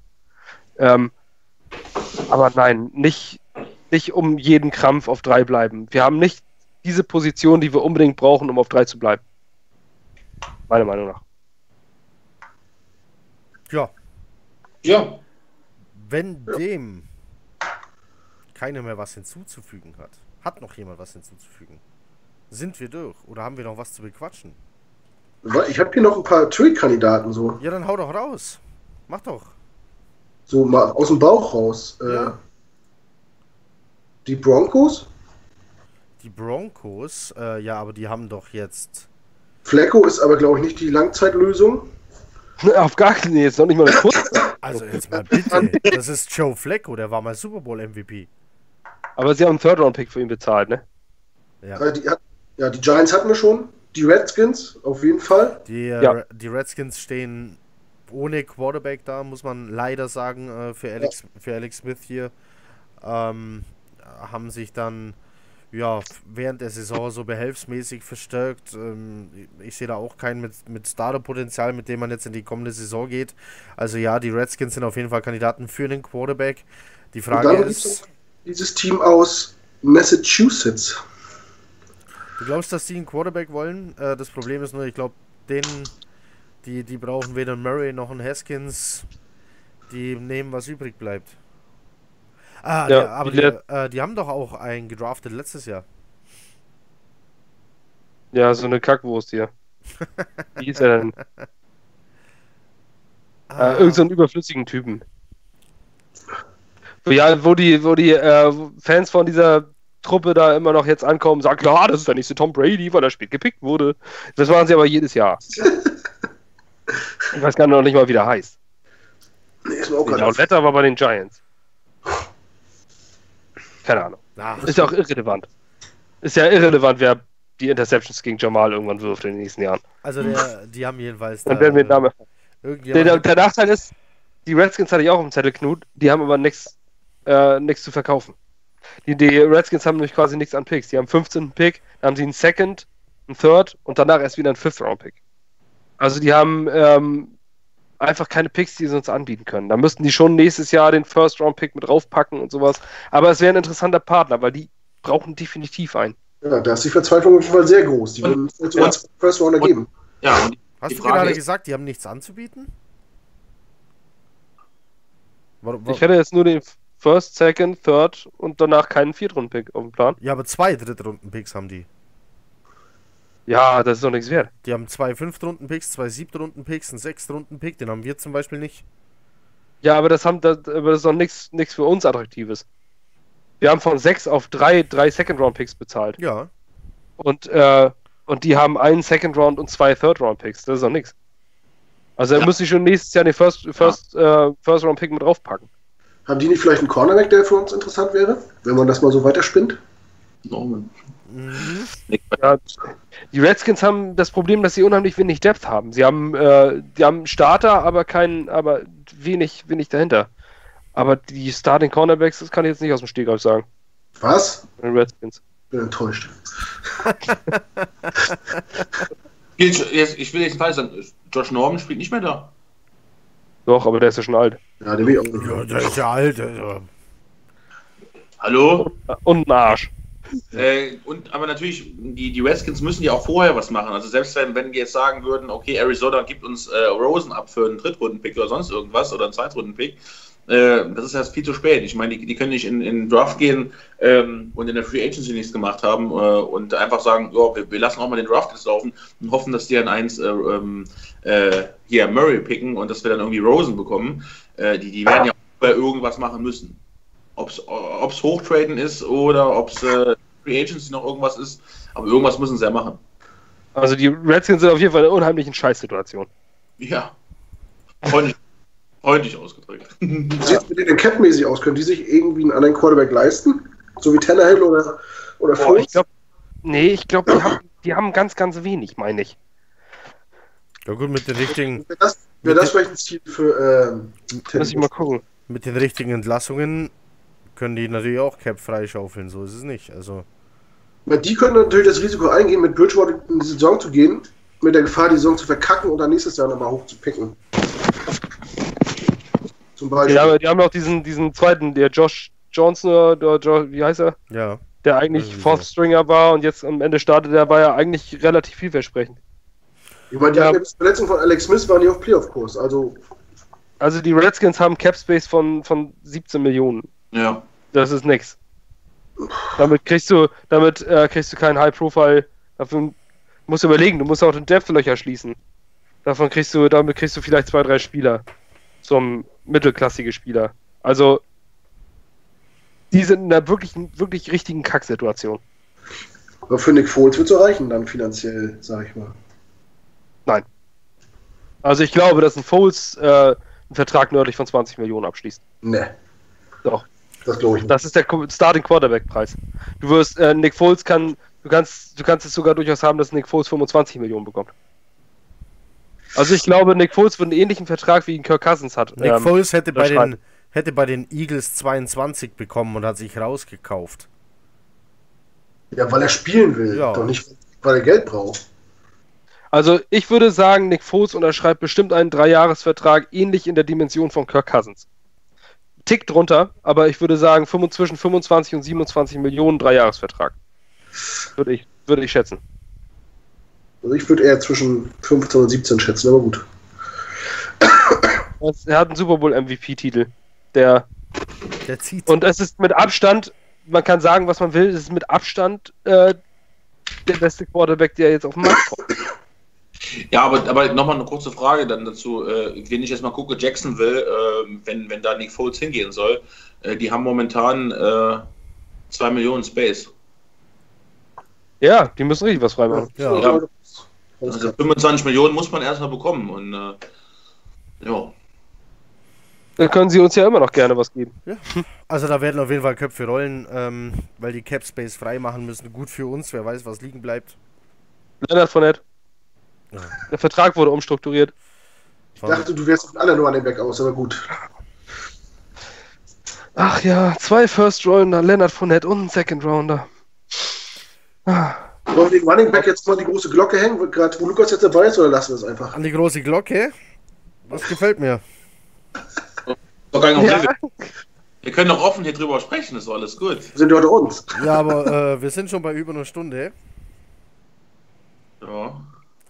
Wir können natürlich noch eine Stunde ranhängen. So ist das nicht. Aber sparen, wir können uns ja auch, es stimmt, eigentlich war die Zusammenstellung so, wegen, äh, dass man den Glockenstress hier noch einbauen kann, ne? Glockenbeef? Der Glockenbeef. Nein, äh, um äh, Erklärung für alle Zuhörer und Zuschauer, wir haben uns äh, über WhatsApp in Anführungszeichen freundlich gezofft, weil äh, Lukas der Meinung war, dass wir an Le'Veon Bell nicht brauchen und äh, stattdessen eher die Second-Tier Running Backs wie Tevin Coleman oder Mark Ingram oder auf jeden Fall ging es um Tevin Coleman äh, in Angriff nehmen und ähm, ansonsten waren die meisten der Meinung, nein, wir müssen all in gehen für Le'Veon Bell und jeder hatte seine vernünftigen Argumente. War eine schöne Diskussion, aber da sieht man, äh, dass also eine sachliche Diskussion, na manchmal nicht, aber der Also Hintergrund war, doch sehr Ich war beeindruckt von, von Lukas äh, Argumentation, wenn man bedenkt, dass der sich da gerade äh, beim Karnevalsfeiern befand. Ähm, Das war das Geilste. Ich habe mir so vorge ich hatte Heiko noch geschrieben, noch äh, abseits dieser Diskussion, ja, Lukas, dass du es weißt, geschrieben, jetzt stell dir mal vor, da steht gerade ein als Koch verkleideter Typ, besoffen im Regen und regt sich vor seinem Handy furchtbar auf, dass alle gegen, Es war fast so ihn- gegen ihn argumentieren. Ja. Ist das geil. Ja. Eigentlich wirklich, also so im Nachhinein so ein bisschen, wenn man so ein bisschen über die Situation nachdenkt, war halt wirklich äh, also Wahnsinn gewesen. Also ich kann euch versprechen, wir haben nicht nur Cola getrunken an dem, an dem Tag. Äh, das war eine gewisse Stunde gewesen und auch einen gewissen Pegel. Ja, und dann kam aus welchen Gründen auch immer die Diskussion in der Gruppe auf und, und äh, ja, manchmal hält man sich raus, manchmal muss man dann eben anfangen. Und dann hat er eben ganz gut reingepasst. manchmal muss man einfach. Ja, und äh, ja, es, es im Prinzip im Raum steht ja äh, ein gewisser Le'Veon Bell. Äh, und ich, ich möchte von Anfang an sagen, wenn wir Le'Veon Bell bekommen, bekommt er meine volle Unterstützung und äh, ich, äh, dann ist es so, ja. Ähm, ich habe nur mal ein bisschen Angst, wa- wa- was, was man so liest, was für Verträge er bekommen äh, möchte. Ähm, 25 Millionen jeweils in den ersten zwei Jahren garantiertes Money und dann irgendwie noch über zwei Jahre dann etwas weniger. Ähm, dann äh, gibt es natürlich verschiedene Pros und Kontras, die man, äh, die man nennen kann. Ähm, Adam Gaze äh, Offense, die gespielt wurde in Miami, auch über viele auf, oder auf mehrere Rücken verteilt. Jetzt mit einem äh, Three-Down äh, Running Back zu spielen, ähm, ist halt immer, immer die Frage gewesen. Ich kann, ich kann ja auch äh, den Standpunkt von äh, Le'Veon Bell Must sein, kann ich ja auch irgendwo nachvollziehen. Es ist immer, ist immer nur so schmerzhaft, wenn ich, wenn ich sehe, okay, jetzt bekommt einer, der äh, einer Running, ein Running Back, der sich im Prinzip natürlich mit einem Knacks da verletzen kann, bekommt er da, keine Ahnung, 20, 22 Millionen pro Jahr. Ähm, klar, das Risiko muss man dann vielleicht eingehen. Ähm, ja, schwierig. Aber vielleicht könnt, könnt, ihr, könnt ihr eure Situation ja auch mal beschreiben, warum ihr ihn unbedingt wollt. Also zum Thema Verletzungen, Malte würde sagen, du kannst dich auch verletzen, wenn du von der Bank rutscht. Ja, gut, klar. Ähm, ich würde Le'Veon Bell sehr gerne bei uns sehen, vorausgesetzt, wir haben unsere Hausaufgaben erfüllt. Also wenn ich äh, nächsten Mittwoch lese, wir haben Le'Veon Bell verpflichtet, bevor wir irgendeinen O-Liner verpflichtet haben, dann finde ich äh, do your homework, äh, beschützt dein Quarterback, macht sein Running Back einfacher und wenn dennoch Geld da ist, dann holt von mir aus gerne Le'Veon Bell. Aber Priorität Nummer eins hat die O-Line. Du kannst doch Ja, nicht. fun- Du kannst doch Du nicht. kannst nicht warten. Also, aha, Levion, warte mal, unterschreib mal lieber noch nicht. Wir warten noch auf diesen Ab, O-Liner. ja, ab, die können ab Montag sich unterhalten, oder nicht? Die können sich ab dem 11. unterhalten, ab dem 13. kann unterschrieben werden. Aber du, Genau. Die tun du, das aber jetzt aber schon. du weißt doch nicht, was der O-Liner vorhat. Vielleicht will der O-Liner gar nicht nur mit den Jets quatschen, sondern der geht mit dem 11 Millionen Angebot von den Jets, fliegt er einfach weiter. Zum nächsten Team, das einen O-Liner braucht, um, um da 15 rauszuholen. Und erst wenn er die nicht bekommt, kommt er zurück. So, dann kannst du doch zu Levon Bell nicht sagen, du pass auf, der fliegt jetzt erstmal noch hier an die andere Küste und guckt sich da ein bisschen um, dann liegt er noch einen Tag am Strand und wenn der wiederkommt und wir haben den unterschrieben, dann darfst du unterschreiben. Das kannst du zu Le'Veon Bell nicht sagen, so schnell kannst du nicht gucken, wie den jemand anders hat. Du willst ihn haben, dann bezahl ihn und lass ihn unterschreiben. Was würdest du denn für ihn bezahlen? Ich würde, Was- äh, also jetzt, Was ist, für dich der, was ist für dich der höchste Preis über von mir aus vier Jahre? frage mich Was? nicht nach dem höchsten. Der, also der, äh, der höchste, der beinhaltet Verkleien. Hier, das ist Le'Veon Bell, mein Freund. Ja, Das, der kann, der kann von mir aus Also- hinterm Sofa heißen. Okay, ich, Also, ja, ich Le'Veon Bell ist auf dem Weg, einer der besten Running Backs aller Zeiten in der NFL zu werden. Ähm, das hat er schon bewiesen mit seinen drei All-Pro-Titeln, ne? Ich, was ich ja schon mal jetzt, letzte auch in der Gruppe gesagt habe. Viele sagen sich ja, ist es denn so wichtig? Braucht man dann so einen guten Running Back? Da war ja auch der James Conner gut. Ja, aber Le'Veon Bell ist in seiner Prime, 27 Jahre alt ist er jetzt, und hat drei All-Pro Ehren. Das ist kein Pro Bowl, wo die Hälfte der Fans mitwer- mitvoten darf, sondern All-Pro wirst du wirklich nur, wenn du der Beste, der Beste, der Beste auf deiner Position bist. Ausrufezeichen. Das ist nicht pro AFC und NFC, sondern das ist von der Associated Press, von den äh, Sportjournalisten äh, gewählt. Die wählen nicht danach, wer am beliebtesten ist. Also das heißt, er ist mit 27 bereits dreimal der beste Running Back der gesamten Liga geworden. Ähm, für den bezahle ich alles. Ganz ehrlich, gerade in unserer Situation mit den Jets, für den bezahle ich alles. Ich habe jetzt von einem Vertragsentwurf gehört, ähm, der vier Jahre für 60 Millionen, Frontloaded Contract, 25 Millionen über die ersten beiden Jahre beinhaltet. Das würde ich einen sauguten Vertrag finden. und dann kommt er nach zwei Jahren und macht einen Holger, weil er nicht mehr spielt für 5 Millionen. Ja, dann bezahlst du ihn ja wieder. Tja. Ja, aber er kriegt ja, ähm, also er kriegt ja diese Base Salary und die, die setzt du dann rein und dann haust du den ganzen Signing-Bonus von Anfang an rein. Ähm, dann kannst du den, ähm, dann kannst du die Base Salary im ersten Jahr hochmachen und dann machst du Ro Roster-Bonus. Ganz einfach, machst richtig fetten Roster-Bonus. Dann sagst du ihm, hier, pass auf, in Jahr, wenn du in Jahr 4 hier am 1. Juni immer noch bei uns im Kader stehst, dann kriegst du 7 Millionen Roster-Bonus. Bam. So, dann kannst du ihn entweder entlassen oder er kriegt halt die fette Kohle. So. Also, äh, ich, ich weiß nicht, was, wie man das jetzt vertragstechnisch handeln soll. also Aber ich finde Vergleich, 15 ähm, Todd Gurley bekommt 15 aktuell. Also ich finde für einen Le'Veon Bell zwischen 15 und 18 Millionen im Jahr angebracht. Muss ich sagen. Also jetzt aus menschlicher Sicht nicht, weil ich generell finde, dass Menschen nicht so viel Geld verdienen sollten. Aber was äh, gemessen am Markt der Spieler ist in meinen Augen diese 15 bis 17 Millionen oder die, die er ähm, anstrebt, realistisch und fair. Wie gesagt, ich, ich gebe nochmal zu, zu bedenken, letztes Jahr gab es die Diskussion um Kirk Cousins, da haben auch viele geschrieben, wir brauchen ihn, wir wollen ihn. Zum Glück haben wir ihn nicht gekriegt. Da war der Hype genauso groß. Und wir hatten auch schon die Diskussion, er hat ein Jahr ausgesetzt.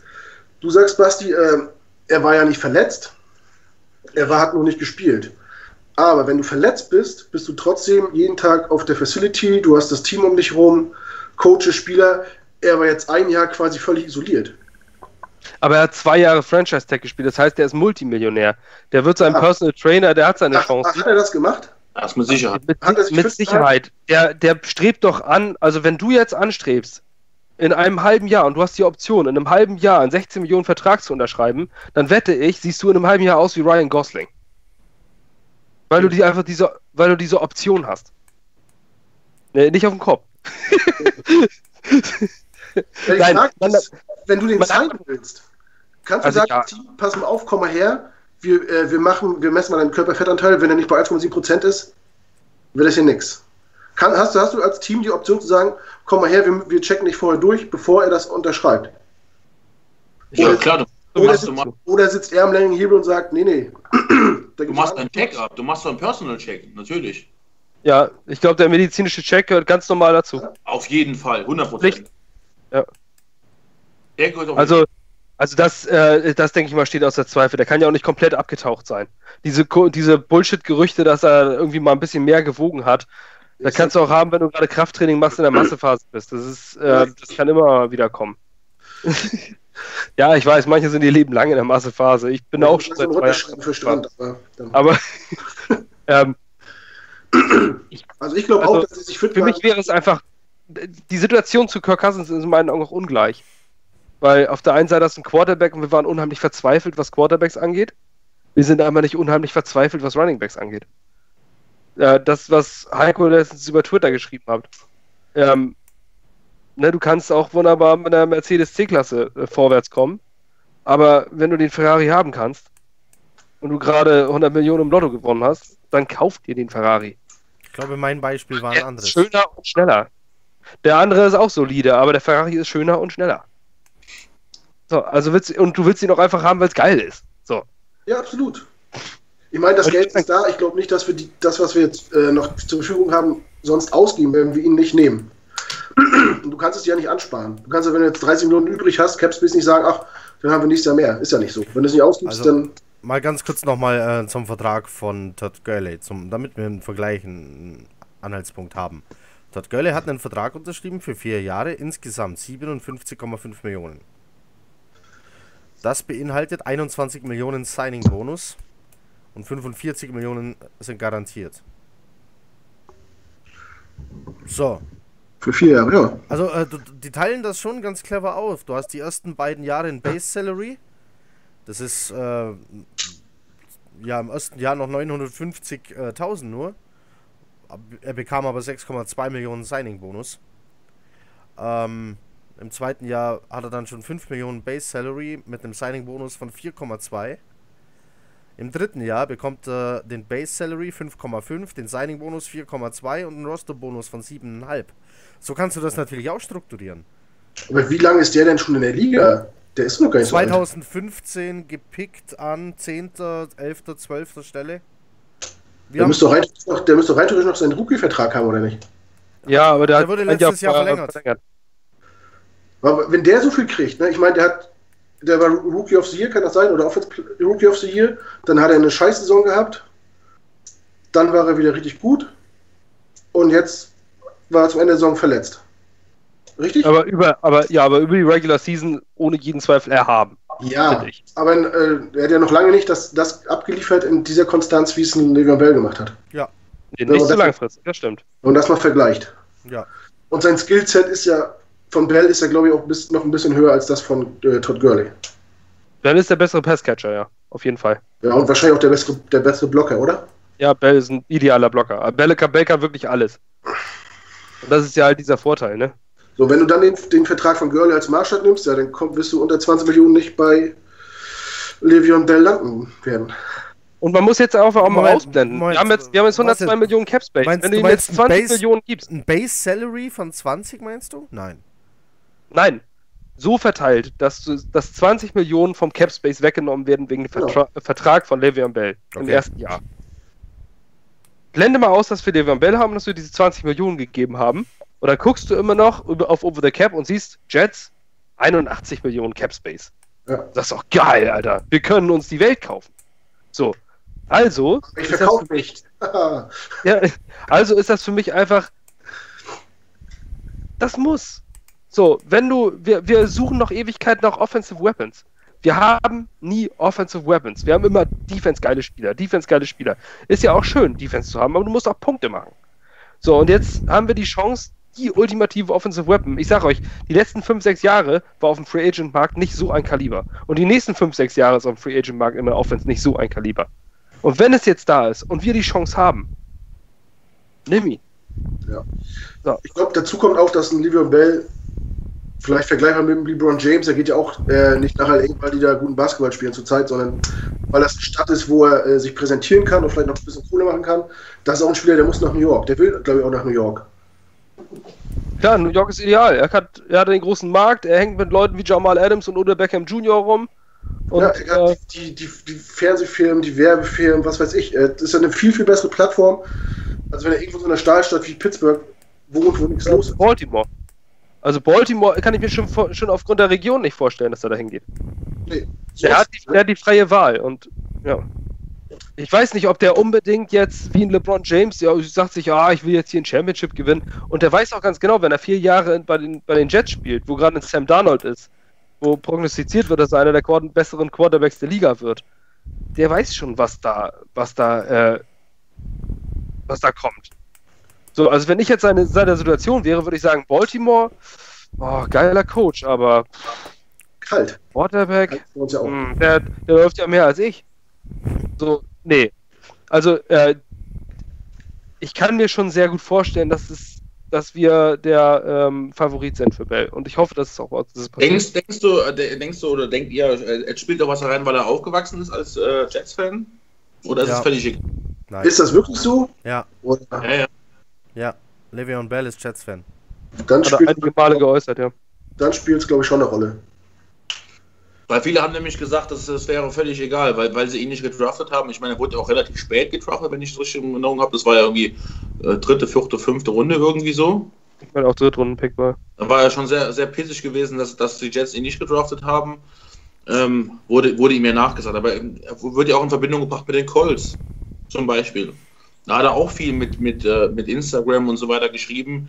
Ähm, die, die Colts sind für mich auch ein, ein ganz heißer Kandidat für, der Bell schreibt viel, der hat heute getwittert, äh, wer alles mit ihm in einer Mannschaft spielen will ja. und hat fünf Safeties markiert.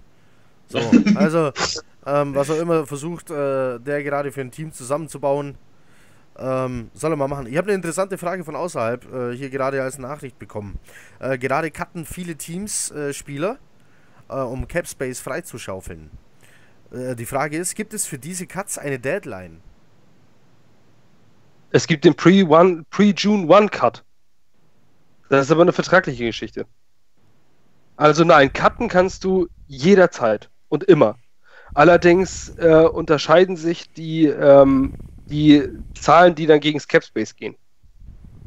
Wie das allerdings aufgeschlüsselt ist, das weiß ich auch nicht. Da muss man mal einfach auf overthecap.com ja. gehen, kann auf das jeweilige Team gehen und dann gibt es die Pre-June 1 Cut. Also der 1. Juni ist, eine, ist so eine relativ magische Grenze. Und dann gibt es verschiedene Verträge, die auch dann aufgeschlüsselt sind mit dem Roster-Bonus. Ja, genau. Der ist auch jetzt hier so 7., 8., 9. März, wenn die, wenn die Spieler noch im Team sind, dann werden, meine ich, auch der, die Gehälter also gegen das Cap-Gewicht. Äh, genau, wenn das Liga-Jahr startet, dann wird so ein Roster-Bonus, ja. ähm, so ein abgemachter Roster-Bonus äh, und wenn du ihn vorher kanntest, dann sparst du diesen Roster. Zum Beispiel, ich habe es gerade aufgeschlagen, Jamal Adams bekommt für, als Roster-Bonus dieses Jahr 1,8 Millionen, Brian Winters eine halbe Million und Sam Darnold 1,3 äh, Millionen rund. Zum Beispiel. Genau. Also es gibt ja, ja, es gibt Zeit, es gibt Zeitpunkte, aber die sind nicht so extrem entscheidend. Der 1. Juni ist ein, einer dieser magischen Zeitpunkte. Wie, warum, weiß ich nicht. Ähm, aber overthecap.com, da kann man mit diesem Calculator, da kann man äh, mit einem Dropdown-Feld einfach gucken, was passiert, wenn ich diesen Spieler vor dem 1. Juni cutte, Dead Money, und was passiert, wenn ich ihn danach cutte. Wie genau war nochmal die Frage? Ob, man, ob es eine Deadline für Cuts gibt. Okay. Gibt es denn eigentlich eine Deadline, äh, wenn jetzt Spieler jetzt gecuttet werden, darf das Team den sofort resignen als, als anderes Team? Ist der sofort verfügbar? Ja. Oder auch erst in der Free äh, Wenn die... du einen Spieler entlässt, dann ja? ist er sofort Free Agent, Unrestricted Free Agent. Okay. Auch gut zu wissen. Das wusste ich auch nicht. Es sei denn, du hast diese, es sei denn, das ist, läuft über diese Waiver-Liste, dann ist es wieder eine andere Nummer. Wenn du äh, ganz am Anfang deines Vertrags bist. Aber wenn du ähm, entlassen wirst, jetzt, dann bist du raus. Ja. Was, wie, wie, viel, wie viel von unserem Cap würdet ihr denn dieses, diese Offseason ausgeben? Mit, mit Hinblick auf die kommenden Jahre, wenn, wenn du sagst, okay, also äh, Williams ist jetzt in seinem Fifth-Year-Contract, den müsstest du nächstes Jahr auch einen dicken Vertrag geben, wenn du ihn behalten möchtest. Möchte, möchte, möchte man ihn behalten? Also dafür muss er das Jahr jetzt nochmal richtig liefern. Deswegen äh, finde ich, das war schon genau richtig gemacht, die Fifth-Year-Option ihn ausspielen zu lassen. Ja. Ähm, ich würde von diesem, ich würde ordentlich frontloaden. Ich würde ähm, die Verträge jetzt so strukturieren, dass du die drei, vier High-Profile-Free Agents, die du jetzt holst, dass die einen fetten Signing-Bonus kriegen und einen Bonus im ersten Jahr, dass du für drei, vier Spieler schon mal 60 Millionen raus hast. Dass du äh, das meiste über, dass die, die High-Profile-Free Agents nächstes Jahr dann automatisch weniger verdienen, weil sie alles gleich am Anfang überwiesen bekommen haben und äh, so, dass du dann nächstes Jahr immer noch deine 30, 40 Millionen hast, mit denen du planen kannst. Ja. Ja, nur im Idealfall gibst du alles aus an Cap Space oder nicht. Du kannst ja auch Einjahresverträge geben, weil wenn du dieses Jahr das nicht ausschöpfst, du hast ja nächstes Jahr nichts davon. Ja. Du kannst es ja nicht zur Seite legen. Das ist ja verschwendetes Kapital, wenn du es nicht, wenn du es nicht voll ausnutzt. Ja, aber jeder, der auch schon mal, äh, das ist jetzt, hört sich jetzt vielleicht bescheuert an, aber jeder, der mal Madden Franchise Mode gespielt hat und dort mit Verträgen plant, weiß, dass ähm, dass Spieler grundsätzlich oder dass es grundsätzlich Einjahresverträge kriegst du nur bei mittel- bis unterklassigen Free Agents. Die hochklassigen Free Agents, die wollen langfristige Verträge, die wollen Sicherheit. Und äh, Du meinst wie den Honey Badger? was. Nein, ja, Beispiel. zum Beispiel der oder Sue von den, von den Rams. Oder Ja. Revis bei den Patriots. Ja, die kommen für, für die kommen aber für den sportlichen Erfolg. Für, einen- für einen Einjahresvertrag. Also meistens wollen sie, meistens willst du einen etwas längerfristigen Vertrag haben, keine Prove-It-Deals. Natürlich, ja, natürlich. Sonst verletzt du dich bis nächstes Jahr raus und will dich keiner mehr. Ähm, aber wenn du mit diesen Boni spielst und den Bonus gibst, dann ist es schwierig, weil wenn ein Spieler, wenn du einen Spieler verpflichtest und der ist nach dem ersten Jahr echt voll kacke, dann kannst du ihn nicht einfach cutten, dann musst du ihn behalten. Ist Tremaine Johnson ist auch so ein Fall. Du, du kannst ihn jetzt nicht einfach loswerden, das geht nicht. Weil er so viel Garantiesumme hat, Ja. ähm, der, den musst du behalten. Und wenn der jetzt nichts mit Buster Screen war ein ähnlicher Fall. Der hat so einen Vertrag strukturiert bekommen, dass der einfach so ein hohes Gehalt hat oder so viel gegen das Cap zählt, dass, es einfach, dass du den einfach nicht cutten brauchst. So, Ja. dann musst du mit dem planen. Dann kann er mehr machen, was er will.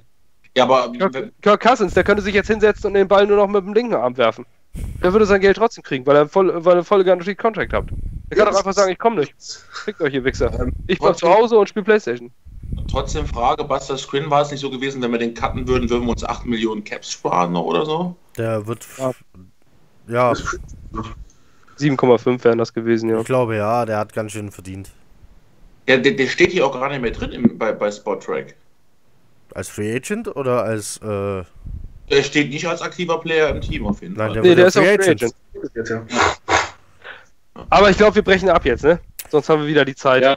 Würde ich Ja, sagen. Ähm, ja, ich muss auf Toilette. ja, wird auch Zeit. So, ähm, das war es soweit mal. Was würden wir mit diesem Pick machen? Äh, um die Offseason ein bisschen zu überbrücken. Natürlich bleiben wir am Ball, wenn sich irgendwie was ändert, was ergibt. Hört ihr wieder von uns und äh, natürlich spätestens, ähm, wenn es dann auf die Draft zugeht. Äh, wir versorgen euch während der Free Agency natürlich mit Breaking News, sobald es welche gibt. Hoffentlich viele positive. Äh, in diesem Sinne wünsche ich allen einen guten Abend, eine gute Nacht, guten Morgen, Mahlzeit, wann auch immer ihr das hört. Ähm, habt es gut. Und äh, falls ihr das Freitagnachmittag hört oder so, ein schönes Wochenende. Macht es gut, chat up. Tschüss, Tschüss.